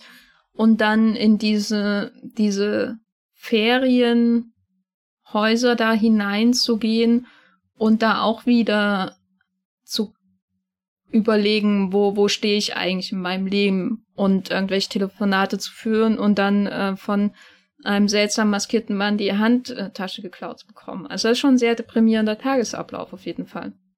Aber wenn es jetzt um den tatsächlichen Diebstahl geht, das war auch wieder so ein Moment, wo die Inszenierung, die ja da in dem Moment, wo der Indian Man oder wie auch immer äh, man den da nennen will, anhält, so der, der, also da wird ja wirklich so wie so ein das Messer genommen und ein Stück von dem Filmband herausgehoben, damit wir jetzt sehen, wie der Diebstahl stattfindet. Vom Schnitt her, von der Bewegung, es kommt ja nicht überraschend, ne? Erst gibt's so den Shot, wie er angelaufen kommt und wir warten schon darauf, dass es passiert und dann ähm, schnappt er sich das und rennt weg, als wäre das auch sowas Einstudiertes wieder, als wäre er jetzt auch Teil des Tanzes. Das ist auch so ein ganz interessanter Moment, weil es natürlich auch einstudiert ist, irgendwie von ihm zumindest, alles Teil eines Plans. Und das Gully soll sehen, wie sich diese Performance abspielt. Im Grunde. Ich finde das einfach so seltsam. Nichts in dem, oder einerseits hat man das Gefühl, da sind tief traurige Momente drin, aber ebenso könnten diese Momente hochkünstlich und artifiz einfach artifiziell und abgehoben sein. Das ist ein ganz seltsames Gefühl, äh, falls, falls du meine Verwirrung nachvollziehen kannst. Doch, ich finde an dem Strand auch einer der, der seltsamsten Momente im ganzen Film, auch weil die Musik da ja, die bricht ja im ganzen Film nicht nochmal in, in so einen Ton aus, der, der eben auch ganz künstlich sein könnte oder, oder eben genau im, im Sinne des äh, gezeigten, und dann stellt sich die Frage, gibt es überhaupt einen Unterschied dazwischen? Nee, aber, aber da, da kommen so verschiedene Stimmungen zusammen. Einmal die Traurigkeit der Frau, dann dieses halbe Stalker-Geständnis auch von ihm, also so, wo, wo du ja das Gefühl hast, jetzt reden die zum ersten Mal, das ist eine ganz wichtige Schlüsselsequenz, aber gleichzeitig auch der Spannungsaufbau davor mit dem Bösewicht, der, der, der parallel zu ihm, also das sind sie auch schon wieder parallel, wie sie auf, jeweils auf einer Seite des Hauses da irgendwie ähm, runtergehen und, und an den Zelten vorbei. Und, und da, da merke ich schon irgendwie, wie, wie äh, die, die, die, mein, mein Puls schneller schlägt und, und dann, dann läuft er da wirklich fast in, in Zeitlupe. Du könntest jede Bewegung von diesem, äh, wie, wie so, so, so ein, hat mich erinnert an so, so, wenn, wenn du so Naturdokus schaust und dann, dann setzt der Gepard irgendwie zu seinem Sprint an, bevor er irgendwas niederreißt oder so, gell? Ja. Und dann ja. bin ich immer wieder total verblüfft, dass er einfach nur die Handtasche klaut. Also das, das ist so, so, da baut sich dieser Moment aus so vielen verschiedenen Spannungen und, und Stimmungsbildern auf und, und du kannst nie wirklich lesen, was jetzt passiert, weil auch das Stalker-Bekenntnis ja irgendwie so, so ungeklärt bleibt. So, so, sie werden verfolgt, aber nicht von mir, aber vielleicht doch. Und, und sie, sie kann nie richtig was dazu sagen. Und dann rennt er da und ich denke, jetzt reißt er halt gleich so ein, so ein Messer raus und, und schlitzt dir die Kehle da irgendwas auf. Also als passiert jetzt der pure Terror, aber er klaut nur in Anführungsstrichen die Handtasche und rennt halt rum wie, wie auch keine Ahnung, also so, so, so wie als, als schießt er da dann wie so, so ein Blitz durch und ist gar nicht mehr aufzuhalten, also als befindet er sich fast in einem anderen Bewegungsstadium als die, die Menschen um ihn herum auch irgendwie. Also es ist sehr seltsam, wie, wie, wie viel da eigentlich nur für so einen kleinen Handtaschendiebstahl dann aufgebaut wird. Äh, ja. Ja, ich glaube, äh, die Inszenierung hebt dadurch auch den Performance-Charakter immer auch für uns nochmal besonders hervor. So ähm, Performance-Charakter im Sinne von der Indian Man, der im, ähm, in Wirklichkeit das Sam Bouchard ist, also sein Freund, der ihm die Wohnung ähm, oder das Mega-Haus im Grunde gegeben hat und der aber in aller Wirklichkeit der, der der Ehemann ähm, des späteren Opfers ist und so weiter und diesen Mordplan, der, der zieht ja hier einfach nur das Theaterstück seines Lebens auf in diesem Film, um diesen Mord irgendwie zu framen und seinen eigenen Einarmigen zu kreieren, um mal auf, ähm, auf der Flucht äh, mit Harrison Ford, The Fugitive, zurückzukommen. Also den, den Mann, äh, der nie gefunden werden kann, der der Mörder der Ehefrau ist, sozusagen. Und der Film tut dann sein Übriges oder die Inszenierung der Palmas tut ihr Übriges, um diesen Performance-Charakter dann nochmal immer ähm, zu überhöhen. Aber unser Jake Scully ist natürlich auch selbst mittendrin in dieser Performance bei dem ersten Kuss. Und das ist schon ein taumelnder erster Kuss, ne? Da, da bricht dann wirklich das Künstliche auch direkt hinein durch diese Hintergründe, ähm, die da um sie herum äh, wirbeln wo der, die Inszenierung ja gar keine Anstalten mehr macht, äh, irgendwas realistisch darzustellen. Träumt er, träumt er das oder passiert das wirklich? Hm, ja, er kommt ja aus so einem Zustand raus, wo, wo er das auch träumen könnte. Also hier dieser, dieser Klaustrophobie, die er in dem Tunnel erfährt und wer weiß, ob er danach noch überhaupt was richtig wahrnimmt, weil, weil er ist ja da schon batschnass geschwitzt und weiß nicht was. Und das, das ist ja dann auch wieder so, so ein ultimativer Befreiungs- Moment für ihn. Also fast schon das, was er sich gewünscht hat, vermutlich, als er das erste Mal durch das Fernglas geschaut hat. Und, und das erste Mal durch das Fernglas schauen kam ja für ihn auch irgendwie nach einer Reihe von Niederschlägen. Und jetzt hat er hier sein, sein Stalken mehr oder weniger erfolgreich gemacht, mehr oder weniger erfolgreich die Tasche zurückbekommen, aber er ist vor allem zusammengebrochen. Er ist komplett verletzlich, ja. Also so, er muss ja wirklich von der, der fremden Frau, die er ja eigentlich verfolgt, also für die er ja eigentlich auch irgendwie so, so ein Predator darstellt, die trägt ihn dann raus, die rettet ihn ja irgendwie aus diesem äh, langen Tunnel und ja, dann, dann gibt's einfach den Kuss und ja, das ist, äh, da dachte sich Brian De Palma, naja, warum im vierten Gang fahren, wenn ich auch in den fünften schalten kann? das dachte er sich aber die meiste Zeit in dem Film, oder? Das stimmt auch, ja. Also, da, ja, ich weiß nicht, der, der, der Moment ist einfach der Wahnsinn. Da, da, da geht der Film so ab und so so viel also so so du, du bist ja auch als Zuschauer sehr aufgewühlt davor weil weil weil es eben dieses sehr dichte Spannungssegment gab weil es dann die die laute Musik gab die dich irgendwie aufscheucht dann die Handtasche geklaut um Gottes willen äh, Verfolgungsjagd äh, Tunnel äh, und und alles. Also das ist ja irgendwie sehr sehr auffüllend und und dann ist das so so ein Kuss weißt du was ich denken musste? An Aquaman wenn Jason Momoa und Amber Heard sich da am Ende küssen und die Kamera da auch so, so rumrast und vermutlich sollte ich jetzt lieber einen Fassbinder-Film oder so als Referenz nennen.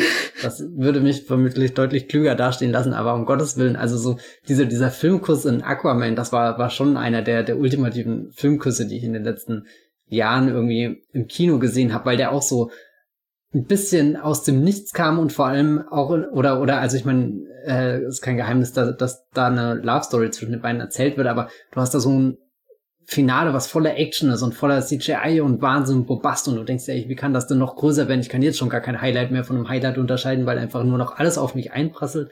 Aber dieser Moment, da friert dann der Film außenrum komplett ein und du hast nur die, die beiden, die sich da mitten im Ozean, während um sie herum alles explodiert, äh, küssen und die Kamera, die, die außenrum dreht und, und die, das, das gleiche macht, macht irgendwie der, der, der Palmer hier auch. Da verschwindet ja der ganze Film außenrum. Du weißt gar nicht mehr, stehen sie überhaupt noch da an, an dem, dem Tunnelausgang oder oder wo sind sie dahin, weil weil ja auch die die Drehung so so schnell ist, dass du fast schon den, dass der dass der Hintergrund verschwimmt und und die beiden sich ja in so so einer richtigen Ekstase auch verlieren, was was ja sehr unrealistisch ist dafür, dass sie sich das erste Mal treffen, keine Ahnung, wer sie sind und eigentlich aus einer Situation kommen, wo wo ja der eine potenziell der Stalker vom anderen ist. Ähm, also so so so also einfach eine, eine pure Gefühls Szene einfach. Und das finde ich sehr stark, dass die, dass, dass die da ist. Ja, im Grunde wird hier am deutlichsten, dass die Gefühle von unserem Helden Scully seine Umgebung auch sehr stark mitprägen können. Im Sinne von, wenn er in den Tunnel rennt und da seinen klaustrophobischen Anfall hat, dann gibt es die entsprechenden Kameraeffekte, ne? Also unsere Sicht auf den Tunnel wird dadurch verändert und ähm, um seine subjektive sozusagen zu erhalten, äh, sein, seine, wie, wie im Grunde der Tunnel auf ihn eindrängt, auch die Mauern und hm. äh, so weiter und so fort. Und dementsprechend. auch ja. in Hitchcocks Zoom angemessen gewesen? Der Vertigo. so. Ja, ich, ich dachte eigentlich die ganze Zeit, dass er drin ist und dann habe ich ihn geguckt und dann war er da gar nicht. Ich glaube, äh, da hat der ähm, Brian einfach äh, gedacht, äh, ich schalte da jetzt nicht in Gang zurück.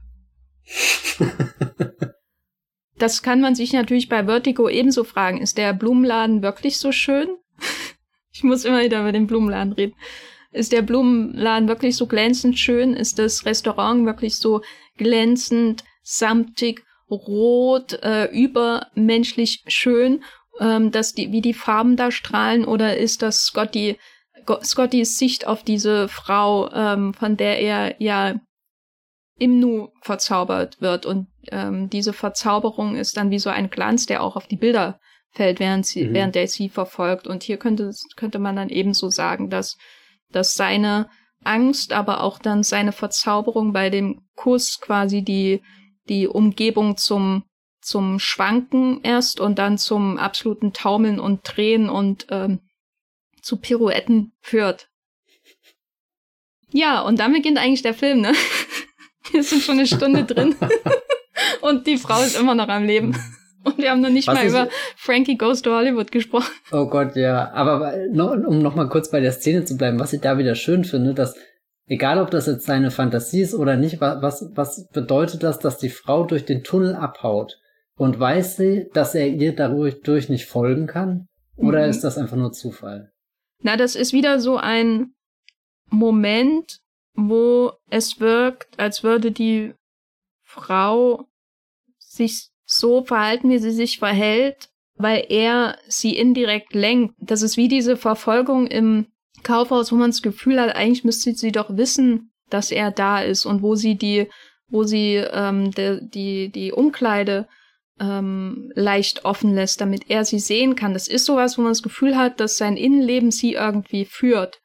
Und hier ist es ebenso. Also ähm, natürlich hätte er sie wahrscheinlich lieber da gehabt, aber ähm, so wie es die Geschichte ja irgendwie verlangt oder auch ähm, vielleicht seine Story, muss sie dahin gehen, wo er nicht hinterher kann, ähm, nämlich durch diesen Tunnel. Aber andererseits ist es auch logisch, dass sie dahin geht, weil erstens ist es da schattig und nicht so warm wie draußen und zweitens ist es ja haben wir gesehen, dass hinter dieser Düne oder was das ist, diesen, diesen Berg, ähm, dass sie dann wieder dort ähm, rauskommt, wo wahrscheinlich dann ihr Wagen steht, ne? Rein mm, pragmatisch okay. gesehen.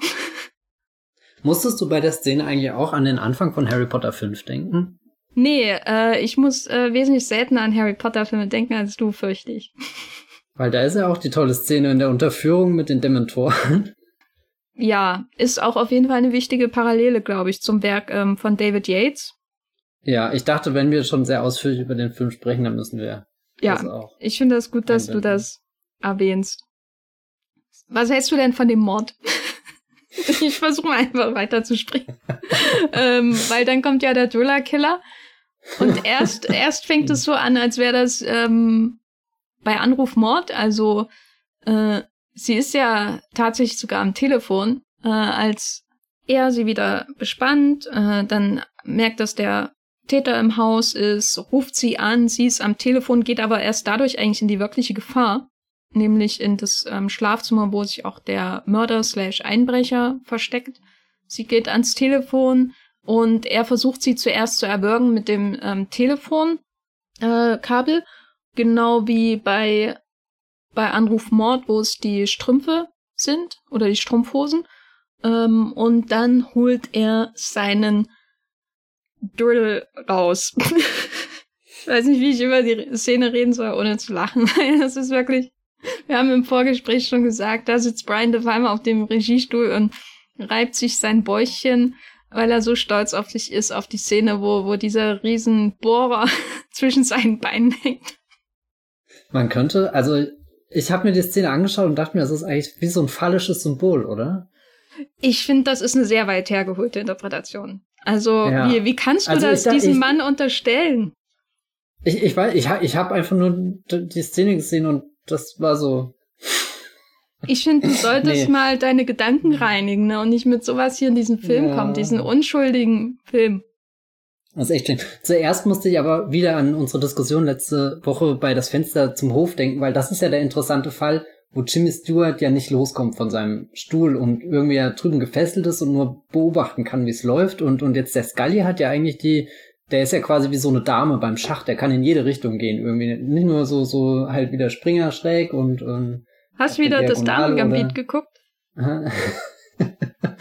Tatsächlich schon länger nicht mehr, aber irgendwie habe ich das gerade, oder er ist halt so ein Joker, weißt du, er kann alles machen, im Endeffekt. Äh, und, und eigentlich für einen Joker ist er schon sehr enttäuschend, weil, weil er wenig seiner, seiner, seiner Möglichkeiten ausnutzt, wie er dann navigieren kann. Also ich finde, Jimmy Stewart äh, ist da schon einfallsreicher, obwohl er sich ja echt nur auf, auf dieser einen kleinen Minischiene da bewegt, während, während der Scully da, naja, egal. Auf alle Fälle rennt der Scully ja dann drüber und was du eben gerade auch gesagt hast, dass er ja irgendwie derjenige ist, der sie in Gefahr bringt. Und das musste mich, äh, musste ich dann auch letzte Woche an, an das Fenster zum Hof denken, wo, wo Jimmy Stewart ja auch die Menschen um sich herum mit in die Gefahr hineinzieht oder sie sogar noch anstachelt oder, oder unterbewusst dazu beiträgt, dass sie sich gegenüber ihm beweisen wollen. Was, was ja auch sehr bös ausgehen hätte können, was zum Glück nicht tut, aber, aber dass, dass De Palma da irgendwie die, die, die, die verdorbene Version jetzt davon gedreht hat. Also nicht nur ist er der Auslöser, sondern selbst wenn er hinkommt, wird eigentlich alles nur schlimmer. Also jeden, jeden Schritt, den er näher auf dieses Haus zumacht, wo er eigentlich nichts verloren hat. Und, und das, das Übel fängt ja schon an, wo er das erste Mal durch das Fern, äh, Fernrohr reinguckt und, und jetzt, jetzt geht er auf das Haus zu und, und wirklich mit jedem Schritt drillt der Bohrer ein bisschen mehr in einen Körper im ersten Stock, so dass das Blut in den, ins Erdgeschoss runter tropft und dann direkt auf den Skelett drauf. Ja, in, in Einstellungen, die ich nie wieder vergessen werde. Ja, das war wirklich dann der Moment, wo aus dieser Hitchcock Hommage oder Hitchcock Verarbeitung, Remakes, ich weiß gar nicht, wie ich es nennen soll. Hommage ist es für mich eigentlich nicht, aber dass da auf das ist einmal. So ein Geiste von Hitchcock und jetzt wird er entfesselt. Ja, oder das, es wirkt bei De Palma halt immer so, als würde er so die Werkzeuge von Hitchcock übernehmen und dann seinen eigenen Stuhl draus zimmern. So, aber der Stuhl ist halt auch immer deswegen voyeuristisch. ich weiß nicht, mein Bild funktioniert nicht. Aber in diesen Hitchcock-Vibe, wo man noch sagen könnte, ja, das ist irgendwie eine Auseinandersetzung auch natürlich mit der Art und Weise, wie Vertigo, das, das, äh, den, den Voyeurismus behandelt und so weiter und so fort. Da bricht dann auf einmal wirklich ein 80er Jahre Teenie Slasher oder was rein. Also natürlich ist die eine parallele ähm, Abel Farah äh, Thriller Killer, aber natürlich die andere auch Slumber Party Massacre, wo natürlich der Killer auch mit so einem äh, riesigen Bohrer reinkommt. Also dieses phallische Symbol ist schon mehrfach benutzt worden, bevor der ähm, Herr de Palma da angekommen ist mit, mit seiner Variante. Und auch dieses Bild, dass das Blut da von der Decke tropft, das ist auch so was, was ich sofort mir in einem Slasher-Film zum Beispiel vorstellen könnte. Weißt du, stell dir einen, einen Scream-Film vor oder Freitag der 13. oder Halloween oder so, wo, wo das passiert. Ich meine, die haben natürlich auch sehr viel von Psycho und Hitchcock geerbt, diese Filme. Aber ja, da buttert er richtig rein, möchte ich damit sagen. Und das ist aber erst der Anfang, weil dann ist diese Frau tot, ein wunderschöner weißer Hund funkt noch dazwischen, über den wir auch einen eigenen Podcast machen könnten. Der sieht auch einfach so knuddelig aus, ne? Echt, der ist doch sehr garstig in dem Film. Ja, aber stell dir mal vor, wie, wie der sich verhält, wenn du nicht einbrichst in Häuser oder in. Ja, das ist der Grund, warum der Hund nicht gebellt hat, ne? obwohl ein Einbrecher da ist, weil es der Ehemann ist. Das ist brillant, wie sie das Puzzlestück nach und nach zusammensetzt. Scully wird auch nicht verdächtigt, aber in einer seiner traurigen Pornonächte sieht er in einem Werbespot äh, Melanie Griffith als Pornostar, die einen Tanz aufführt in einem ähm, einer Art äh, Pornotrailer, der ihm sehr bekannt vorkommt und dann beginnt der zweite Teil von Vertigo sozusagen. Das heißt, er sucht das Body-Double auf und beginnt eine kurze Karriere als Pornostar. Frankie Goes to Hollywood taucht auf. Es gibt ein Relax-Video, das ich komplett vergessen hatte. Wie, wie sieht denn deine Beziehung zu Relax aus? Also nach dem, dem der, der Driller-Killer-Sequenz war ich auf alles vorbereitet, aber auch tatsächlich nicht auf das. also De Palma überrascht da schon irgendwie mit, mit so, so nochmal einem schönen Stilbruch irgendwie, der den, weiß nicht, also ich würde nicht sagen, dass er den Film durcheinander bringt, aber er, er trägt mehr zu, zu so einer Art Delirium-Phase bei oder so, wenn wir jetzt schon vorher drüber geredet haben, dass, was ist denn davon alles echt, was ist da seine Fantasie und jetzt gerät er sogar selbst in so eine Art Musik, Video da hinein, wo, wo er eine Rolle spielt und die Frage ist, unterscheidet sich die Rolle überhaupt so sehr von, von dem, der er wirklich ist? Also er, er mag es ja zuzuschauen und so weiter. Da, da steckt ja dann auch eigentlich viel von, von seiner echten Person drin, obwohl er da ja auch mehr zufällig reinstolpert in, in die Situation. Ich bin allerdings kein Fan von Relax. Warum nicht? Das ist ein äh, tolles Lied kann, also so, so in der, in der Szene funktioniert's irgendwie, weil, weil das auch was Treibendes hat. So, du, du kommst ja auch gar nicht mehr raus aus, aus der Passage. Also ich habe versucht, irgendwie den Film anzuhalten, aber es ging auch einfach nicht. er ist weitergelaufen. Insofern finde ich das schon in dem Kontext gut, aber ich glaube, es gibt keine Situation in meinem Leben, wo ich gezielt auf Spotify gehe und dieses Lied raussuche, um es mir anzuhören. Nein, Relax kommt ja immer auch überein. Das ist jetzt auch kein Lied, was ich anpeilen würde, um, um das jetzt zu hören. Also natürlich habe ich das gestern nach dem Film gemacht und zwar fünfmal. aber normal, in normalen Lebenssituationen, die nicht Body-Double beinhalten, kommt das Lied überein. Zum Beispiel, weil man in den 90er Jahren Viva schaut und es einfach rauf und runter gespielt wird. Ich weiß allerdings nicht mehr genau, welches Video von den verschiedenen Videos, die es gibt. Oder man ist eben bei der Karaoke oder man ist eben bei einer Party und da kommt dann Relax über ein wie ein Mörder mit einem Driller. so und äh, immer und du ich. Du liegst ich, unten drunter und das Blut tropft. Genau, und das letzte Mal, als ich über Relax nachgedacht habe, habe ich wahrscheinlich auch Body Double geschaut. Also es ist nicht ein Lied, was mich irgendwie begleitet. Und ich glaube, das nächste Mal, wenn ich über Relax nachdenken werde, ist, wenn ich wieder Body Double schaue. Und ähm, ich finde es aber ja, das ist auch eben so ein Bruch in dem Film, einfach dieses Musikvideo, weil unser Schauspieler wirklich anfängt zu schauspielern auf einmal. Natürlich, indem er in diesem Porno mitspielt, aber das nächste Mal, als wir ihn sehen nach dieser Relax-Sequenz, hat er dann auf einmal so zurückgegelte Haare und eine Lederjacke und ich habe ihn fast nicht wiedererkannt. Und er spielt den, den ähm, Pornoproduzenten quasi, den Filmemacher, der aus Melanie Griffith einen Star machen möchte. Und das ist natürlich auch ein interessanter Moment, dass dieses enorm künstliche Element dieses Musikvideos dann hineingrätscht in diesen Film und er quasi nach diesem Mod auf einmal tätig wird. Vorher schaut er immer noch, fährt hinterher und so, aber mhm. macht eigentlich nichts selber aus einem eigenen Antrieb. Er wird immer durch andere irgendwo hingezogen und auf einmal macht er halt was und äh, spielt das, was er eben kann. Und das ist schon ein wahrnehmbarer Bruch. Fällt, fällt für dich der Film dann ab, weil du hattest gesagt, dass du das Finale auch nicht so toll findest. Ja, also ich glaube, das, das setzt noch nicht in der Szene jetzt konkret ein. Ich glaube, das Finale ist erst am Ende, wo sie wieder im Grab sind für mich.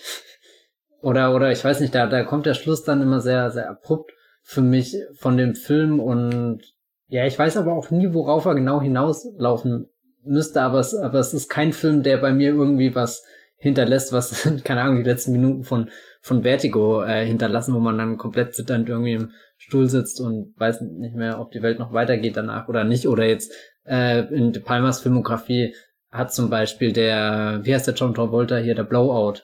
Das ist natürlich nochmal eine andere Liga von Finale irgendwie, die, die De Palma schon gemacht hat. Da, da endet eher der, ich weiß nicht, endet auf so einer komischen Pointe, die ich eigentlich gerne nicht gesehen hätte, weil, weil ich dann doch irgendwie zu investiert in den Film bin, als dass ich es alles mit so, so einem kleinen Kichern im Hintergrund irgendwie beenden möchte und mir dann im Abspann noch erklärt wird, wie denn jetzt das Body Double zum Einsatz kommt, was ich auch irgendwie eine sehr faszinierende Szene finde, wo ich auch wieder da dachte, hat er die nur gedreht, um irgendwie diesen Einshot zu haben, wo, wo das Blut so über die Brust läuft, weil, weil es wirkt, als, als ist das nur so, so ein Obsessionsshot und, und als ist der nur so, so, so halb, naja, er hat auch eine erklärende Funktion, deswegen ist er jetzt drinne. Äh, also fast schon so, so, so, so wie dieser Driller-Killer-Moment. ja, ich weiß nicht, irgendwie fällt der Film dann für mich auseinander, obwohl er davor sehr viele, sehr dichte Szenen hat. Ja, für mich nicht. Ich finde auch, dass die Body-Double-Erklärung am Ende durchaus stimmig, weil das so im Grunde nochmal den Anfang wiederholt. Also am Anfang glauben ja. wir uns ja ganz kurz in einem Vampirfilm und dann sehen wir, das ist ein Filmset und dann äh, rollt die Kamera zurück und wir sehen dieses richtig coole 80er Jahre Filmset. Also für einen Independent-Film ist schon sehr viel reingebuttert in diesen Horrorfilm, muss ich sagen. Ähm, und am Ende haben wir ähm, ja eins der großen Spektakel des Films. Also es gibt ja quasi zwei Spektakelelemente, nämlich die Erotik und das Blut, die, die Brutalität. Äh, und Erotik ist sogar noch mehr drin als äh, Brutalität. Und deswegen fand ich das am Ende irgendwie sehr schön, dass wir da so ein bisschen zwinkernd uns nochmal die Künstlichkeit des Ganzen, woran wir uns natürlich als Zuschauer mit dem Scully vielleicht auch aufgeilen ein bisschen, ähm, vor Augen führt, weil er eben die Frage stellt, welche Körper haben wir jetzt eigentlich gesehen? Die, die echten oder die falschen? Das, wie viel Brutalität haben wir gesehen? Dass das Blut, das Kunstblut läuft über die Brust, wie es von dem Drill auf ihn heruntertropft in der Mordszene sozusagen. Also das ist für mich wie so, wenn man einen Jackie Chan Film schaut und am Ende sind noch mal die besten Action-Szenen oder die mhm, ähm, mhm. schiefgegangenen Stunts drin. Weil also vor allem die schiefgegangenen Stunts bei Jackie Chan, die, die holen einem ja natürlich noch mal den Thrill auch ein bisschen vor Augen, dass dann dieser Mann diesen wahnsinnigen Kram macht, wo er sich dann auch zwischendurch irgendwie mal einen Knöchel verstaucht. Und ähm, in einem ähnlichen Kontext betrachte ich die Body-Double-Szene am Ende von Body-Double. Ja, ist sie nötig? Glaube ich nicht. Aber sie stellt natürlich dann wiederum die Frage, kriegt Scully seinen Job zurück? Weil er, die Szene sehen wir ja vorher schon mal, nämlich als er, nachdem er gefeuert wurde, zu dem Regisseur geht, der genau diese Szene in der Dusche gerade dreht. Da ist aber natürlich ein anderer Typ dann unter der Dusche. Diesmal ist er aber wieder in der Rolle. Ist das jetzt ein Traum, dass er den Film wieder zurückkriegt? Also das sind wieder ganz viele Fragen, die einfach eröffnet werden, sowohl über das, was wir gerade gesehen haben, als auch über das, was nach dem Ende dieser Geschichte eigentlich weiter passiert mit unseren Figuren. Ich sehe lieber sowas als eine Avengers-Abspannszene. Das kann ich doch mal hier zu, zu Protokoll geben. Aber ähm, zum eigentlichen Finale, ja, ich, ich habe das Gefühl, dass Melanie Griffith mir irgendwie zu kurz kommt, weil sie wirklich aus mhm. diesem Film als einziger echter Star irgendwie herausstrahlt. Und du verstehst sofort, warum die einfach ein Riesenstar wurde in den 80ern nach diesem Film. Aber gleichzeitig finde ich es einfach gut, dass da mal eine Frau ist, die nicht seiner, wie, wie eine Puppe aus seiner Fantasie durch die Gegend läuft und schwebt, sondern dass da eine Frau ist, die die pralle Persönlichkeit mitbringt. Weißt du, sie ist das genaue Gegenteil von ähm, der anderen Frau, die wir gesehen haben. Sie, sie gibt ihm Kontra, sie hat keinen Bock auf seinen Scheiß, äh, sie, sie glaubt ihm nichts und das fand ich ehrlich gesagt sehr auflockernd. Das wirkt wie so ein Reality-Check, nachdem er die ganze Zeit in seiner Illusion drinne steckte, die dann durch den Drill quasi perforiert wird. Dann kommt er raus aus seiner, Real äh, aus seiner Illusion, ist in der echten Welt und trifft eine Frau, die sagt, du bist ein Creep. Ich mag die Dynamik zwischen den beiden auch und auch dieses, dass sie so komplett im Gegensatz zu, zu seiner Fantasiefrau davor ist, aber ja, ich weiß nicht, ich habe immer das Gefühl, der Film hört zehn Minuten zu früh. oh, es ist total seltsam. Also, und dann hast du dieses, hin und her, was ja nochmal zwei, zwei Szenen sind irgendwie. Das eine ist, äh, er versucht dem Polizisten zu signalisieren, dass im Auto vorne dran gerade ein Mord passiert. Und es ist einfach unmöglich, äh, dass er das hinkriegt und, und das zerreißt mich dann als Zuschauer auch irgendwie. Und das Hin und Her zwischen dem Grab, was ja auch nochmal irgendwie so dieser, dieser Spiegel von dem Sarg davor ist, wo er, wo er drin ist. Was ist eigentlich, wenn der ganze Sarg in seinem, äh, wenn der ganze Film in seinem Kopf stattfindet, während er gerade im Sarg Panik kriegt? Ist das eine Fantheorie, die auf Reddit schon existiert? Na, ich habe kurzzeitig auch gedacht, äh, weil ich nicht mehr wusste, wie der Film ausgeht, ob er das alles nur geträumt hat. Ja. Naja, und auf alle Fälle, ich weiß nicht, also ich habe immer das Gefühl, dass das steigert sich zu irgendwas, was was nie so wirklich ein, Finish bekommt. Also auch wie wie der. Du meinst der, keinen Cumshot? das wäre natürlich noch, äh, ja, wo, was los, Brande Palmer? Nach, nach all den Driller-Killer-Sequenzen wäre wär das schon, nee, äh, also hier der, der, der Bösewicht, wie er dann da überstürzt und so weiter. Ich dachte, da kommt noch mal irgendwie was, weil, weil aus Halloween oder so ist man es ja gewohnt, dass es einfach nicht endet, dieser Kampf und dass, dass diese auswegslosen Situationen und du denkst, jetzt passiert endlich irgendwas, wo was zurechtgebogen wird und, und dann, dann geht's weiter von, von einem Horrorszenario ins nächste und, und dann stehen oder liegen und sitzen beide so um das Grab rum. Das, das Grab, was für sie geschaufelt wurde. Ich finde es übrigens sehr beeindruckend, wie schnell der Typ das Grab aussieht. Das ist ja wirklich ein, ein riesengroßes Grab. Da, da hätte er noch viel mehr Menschen drin verbuddeln können. Auch sehr formschön, ne? Also wirklich perfekt, als hätte er das Maßband ja, mitgehabt. Also hingebungsvoll nicht nur beim, beim Drillen, sondern auch beim Buddeln.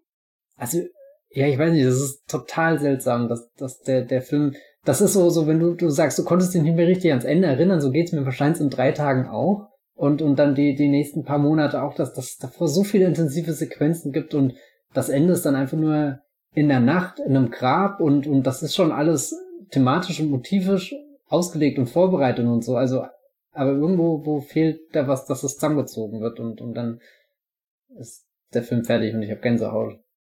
Mm, ja, also ich kann dir da auf jeden Fall insofern zustimmen, als bei der Szene, diese, diese wunderschön, finde ich, Au äh, Szene, wo man die Aufsicht hat auf das Grab und dann gibt es quasi durch diese Staumauer oder was es da ist, so eine Diagonale, die, die durch das Bild geht und es zweiteilt und auf der anderen Seite hast, auf der linken Seite hast du das Grab, wo sie da irgendwie sitzen und auf der rechten Seite hast du dieses strömende Wasser, wo, wo hm. der Mörder reingestürzt ist kurz vorher mit Hund. Und äh, da habe ich aber auch gedacht, komm jetzt nochmal zurück, weil ähm, das so bin ich halt trainiert durch Filme, wie du ja auch schon gesagt hast. Man erwartet das, wenn man Horrorfilme guckt, dass der Mörder noch ein zweites Mal zurückkommt und nicht einfach von seinem eigenen Hundi in die Ströme gerissen wird. Aber nee, dann ist Ende im Gelände. Das kann ich nachvollziehen.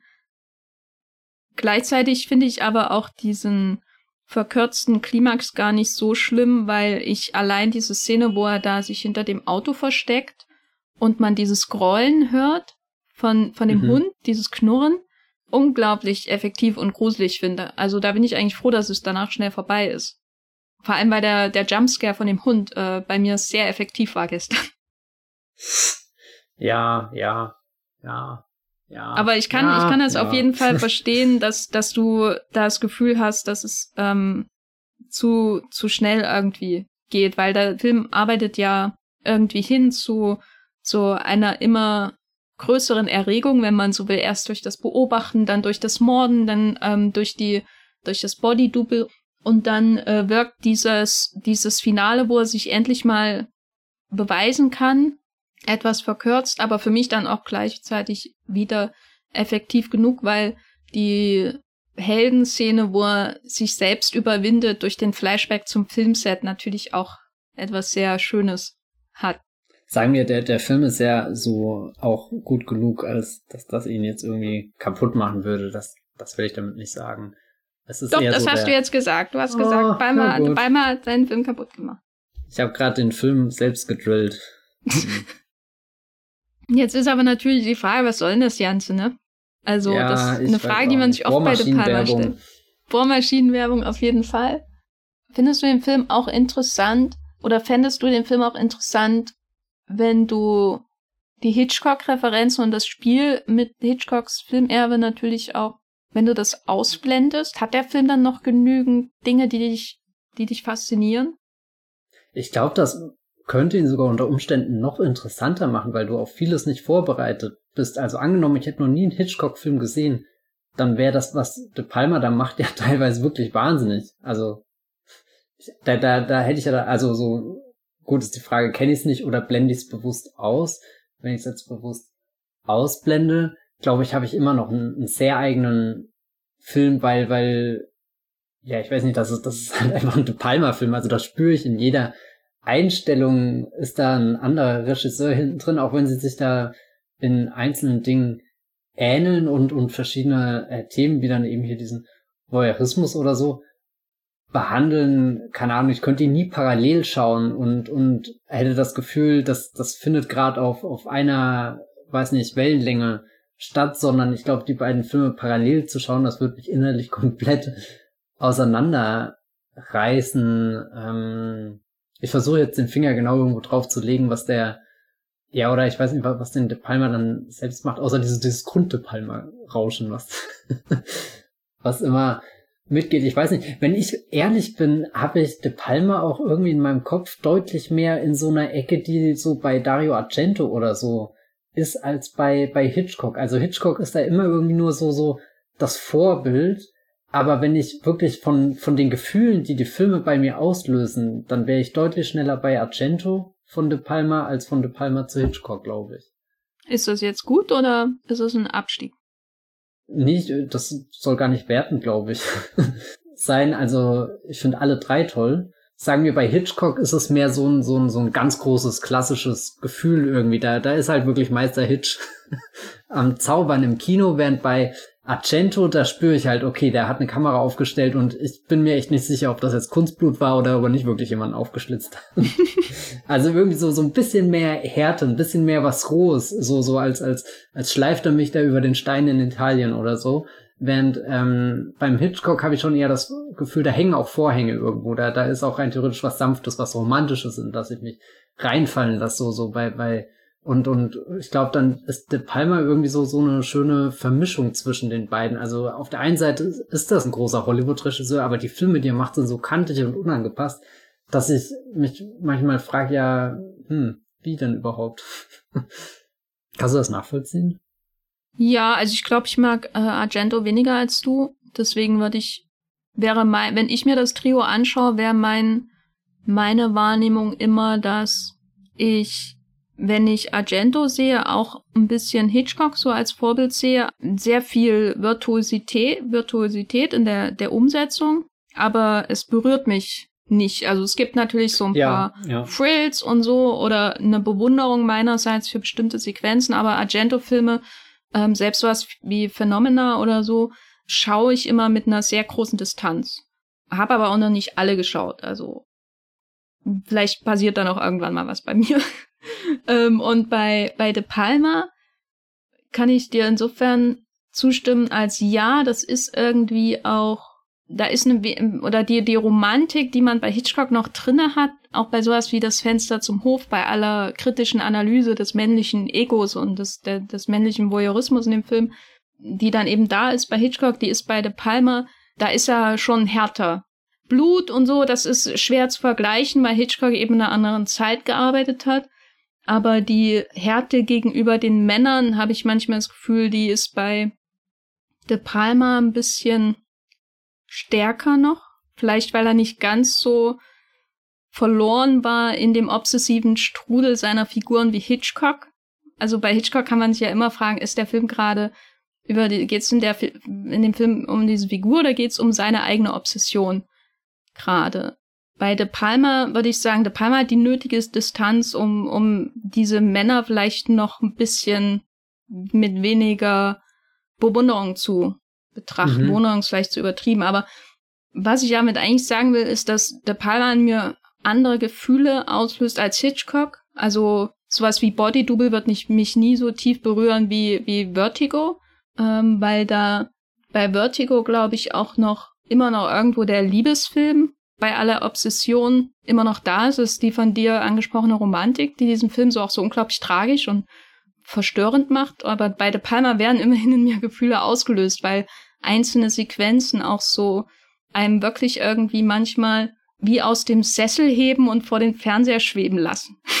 Und das habe ich halt bei, bei Argento nie, weil ich bei ihm immer auch die Filmform bewundere, während zum Beispiel die Sequenz in Dress to Kill, wo die Frau in dem Museum ist die mich auch sehr an die Kaufhaussequenz in äh, hier Body Double erinnert. Da schwebe ich quasi vom Fernseher von meiner Couch rüber. Und ähm, bei der Kaufhaussequenz und dieser Strandsequenz in ähm, Body Double ist es genauso. Und das sind ähm, schwer zu beschreibende Gefühle, die Argento noch nie in meinem ganzen Leben äh, in mir ausgelöst hat. Insofern würde ich sagen, Ranking Hitch, auf der 2 ist De Palma und auf der 57 ist Argento. Ja, tut, also ich tut mir leid an alle Fans. Würde ich dir da gar nicht widersprechen. Ich finde das gerade auch interessant. Ich habe noch nie drüber nachgedacht, aber einen emotionalen Bezug habe ich auch zu Argento-Film aufgebaut. Es ist eher so, so die Faszination für das, das, was da gezeigt wird, gerade irgendwie einfach wirklich existiert in dem Moment. Und ich glaube, Argento ist auch der, der künstlichste von allen im Sinne von, was ja auch sehr durch meinetwegen Handschuhe oder was auch immer dir da, da so explizit in Szene setzt, dass es ja noch mehr auffällt als jeder Driller, den, den De Palma zwischen den Beinen seiner männlichen Figuren positionieren könnte. Hm. Aber dafür allein gibt's doch schon vier Sterne, oder? Das ist ein Filmbild, wie ich es in meinen kühnsten Träumen nie wagen würde, auf die große Leinwand zu bannen. Da ziehe ich meinen Hut vor dem Meister. Was das alles bedeuten kann vor allem, gell? Es ist ja nicht einfach nur ein Bohrer, der da jemanden gerade tötet, sondern da, da finden ja noch ganz andere Dinge statt in diesem Bild. Ja, das sollte mal jemand analysieren, glaube ich. Hat bestimmt noch niemand gemacht. Mein Fazit zu Body Double ist, ich finde den geil. ist, ist geil jetzt wirklich das Wort, was man nach diesem Film verwenden sollte? Also ich finde, bei einem Brian De Palma Film äh, aus den 70ern, 80ern, da ist ähm, geil schon ein, äh, ein notwendiges Kriterium für die Auseinandersetzung mhm. des Films. So. Wenn ich das zum Beispiel mit Obsession vergleiche, Obsession ist für mich ein Film, der ist nicht geil.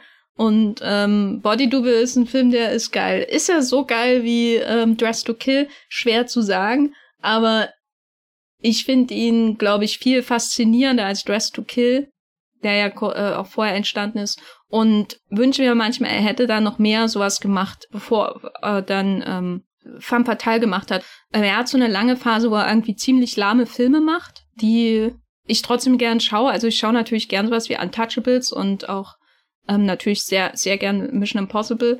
Aber das ist für mich nicht die interessantste Phase seiner Karriere, sondern die endet eigentlich mit Body Double und ähm, dann wird sie so ein bisschen wieder aufgenommen in den 2000ern, wenn er dann Femme Fatale macht und natürlich auch den geschätzten Passion. Äh, Wollte gerade sagen, auf der auf der De Palma Horny Skala, wo ist Passion?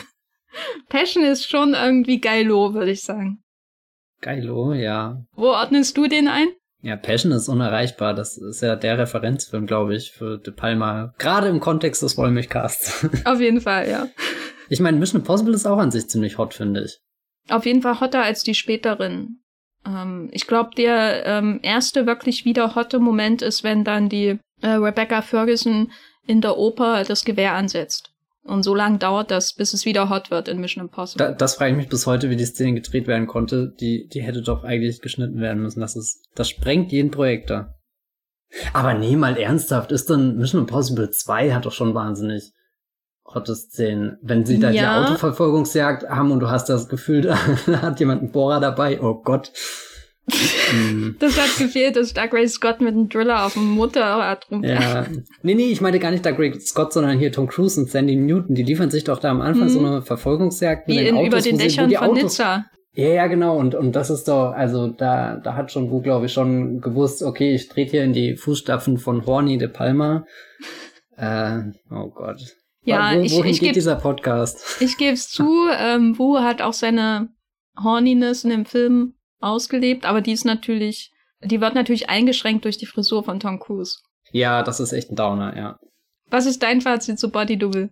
Das war schon ein äh, sehr guter Film. Äh, hat mich jetzt vor allem gefreut, den so, so im Dialog quasi mit äh, das Fenster zum Hof zu schauen. Ich glaube, das Fenster zum Hof ist schon noch um ein paar Längen der, den ich bevorzuge. Aber warum die vergleichen, wenn man sie auch einfach beide haben kann? Ich glaube, äh, es, es gibt keinen Grund, der Tod kommt zweimal, nicht auch mindestens zweimal in seinem Leben geschaut zu haben. Eigentlich noch viel öfter wahrscheinlich.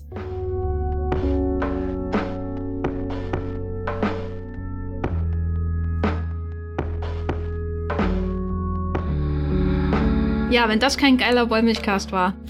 Matthias, wo bist du außerhalb dieses Podcasts zu finden?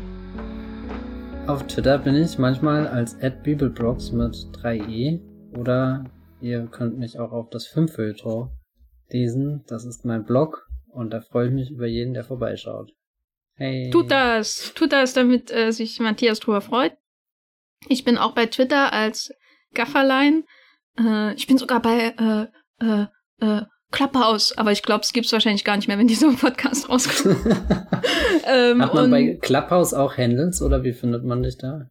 Ja, da kann man, glaube ich, einfach äh, meinen Namen Jenny Ecker eingeben und dann findet man mich. Ah. Aber ich habe eh keine Zeit für euren Club, weil ich höre die ganze Zeit noch, wie sich Bodo Ramelow und Kai Diekmann nachts 0 Uhr äh, äh, streitet über Candy Crush. Ja, ja, das ist. Niemand wird wie je wieder darüber reden, aber gestern Nacht habe ich es live gehört und ich konnte nicht glauben, das ist wirklich passiert gerade. ähm, und warum mhm. tue ich mir das an? Naja, und äh, außerdem bin ich bei Letterbox, da findet ihr mich auch einfach unter meinem Namen Jenny Jacke und äh, Movieflot natürlich. Ähm, falls ihr Body Double sehen wollt, ihr kennt jetzt den ganzen Film, aber ich würde es trotzdem empfehlen, äh, den noch zu schauen. Dann könnt ihr ihn aktuell bei Amazon ähm, kaufen und leihen und ihr könnt ihn natürlich auch auf DVD, Blu-ray und so weiter kaufen. Und ich würde sagen, ein Body Double sieht in jeder Sammlung geil aus. Wir danken euch recht herzlich für das Zuhören, dass ihr diesem Podcast, dem Wollmilchcast, treu bleibt. Äh, falls ihr ihn noch nicht abonniert habt, äh, dann tut das, dann verpasst ihr keine Folge jeden Montag neu, außer wenn es keine Folge gibt. Äh, wir freuen uns auf jeden Fall schon auf den nächsten Podcast. Das Thema steht auch fest und ich verrate es aber an dieser Stelle nicht, weil ähm, das soll ja hier mit ein bisschen Spannung enden. Wir hören uns beim nächsten Mal. Tschüss. Ciao. Der Wollmilchcast wird produziert von Jenny Jecke und Matthias Hopf. Unser Intro und Outro stammt aus dem Song Slam Canto von Kai Engel.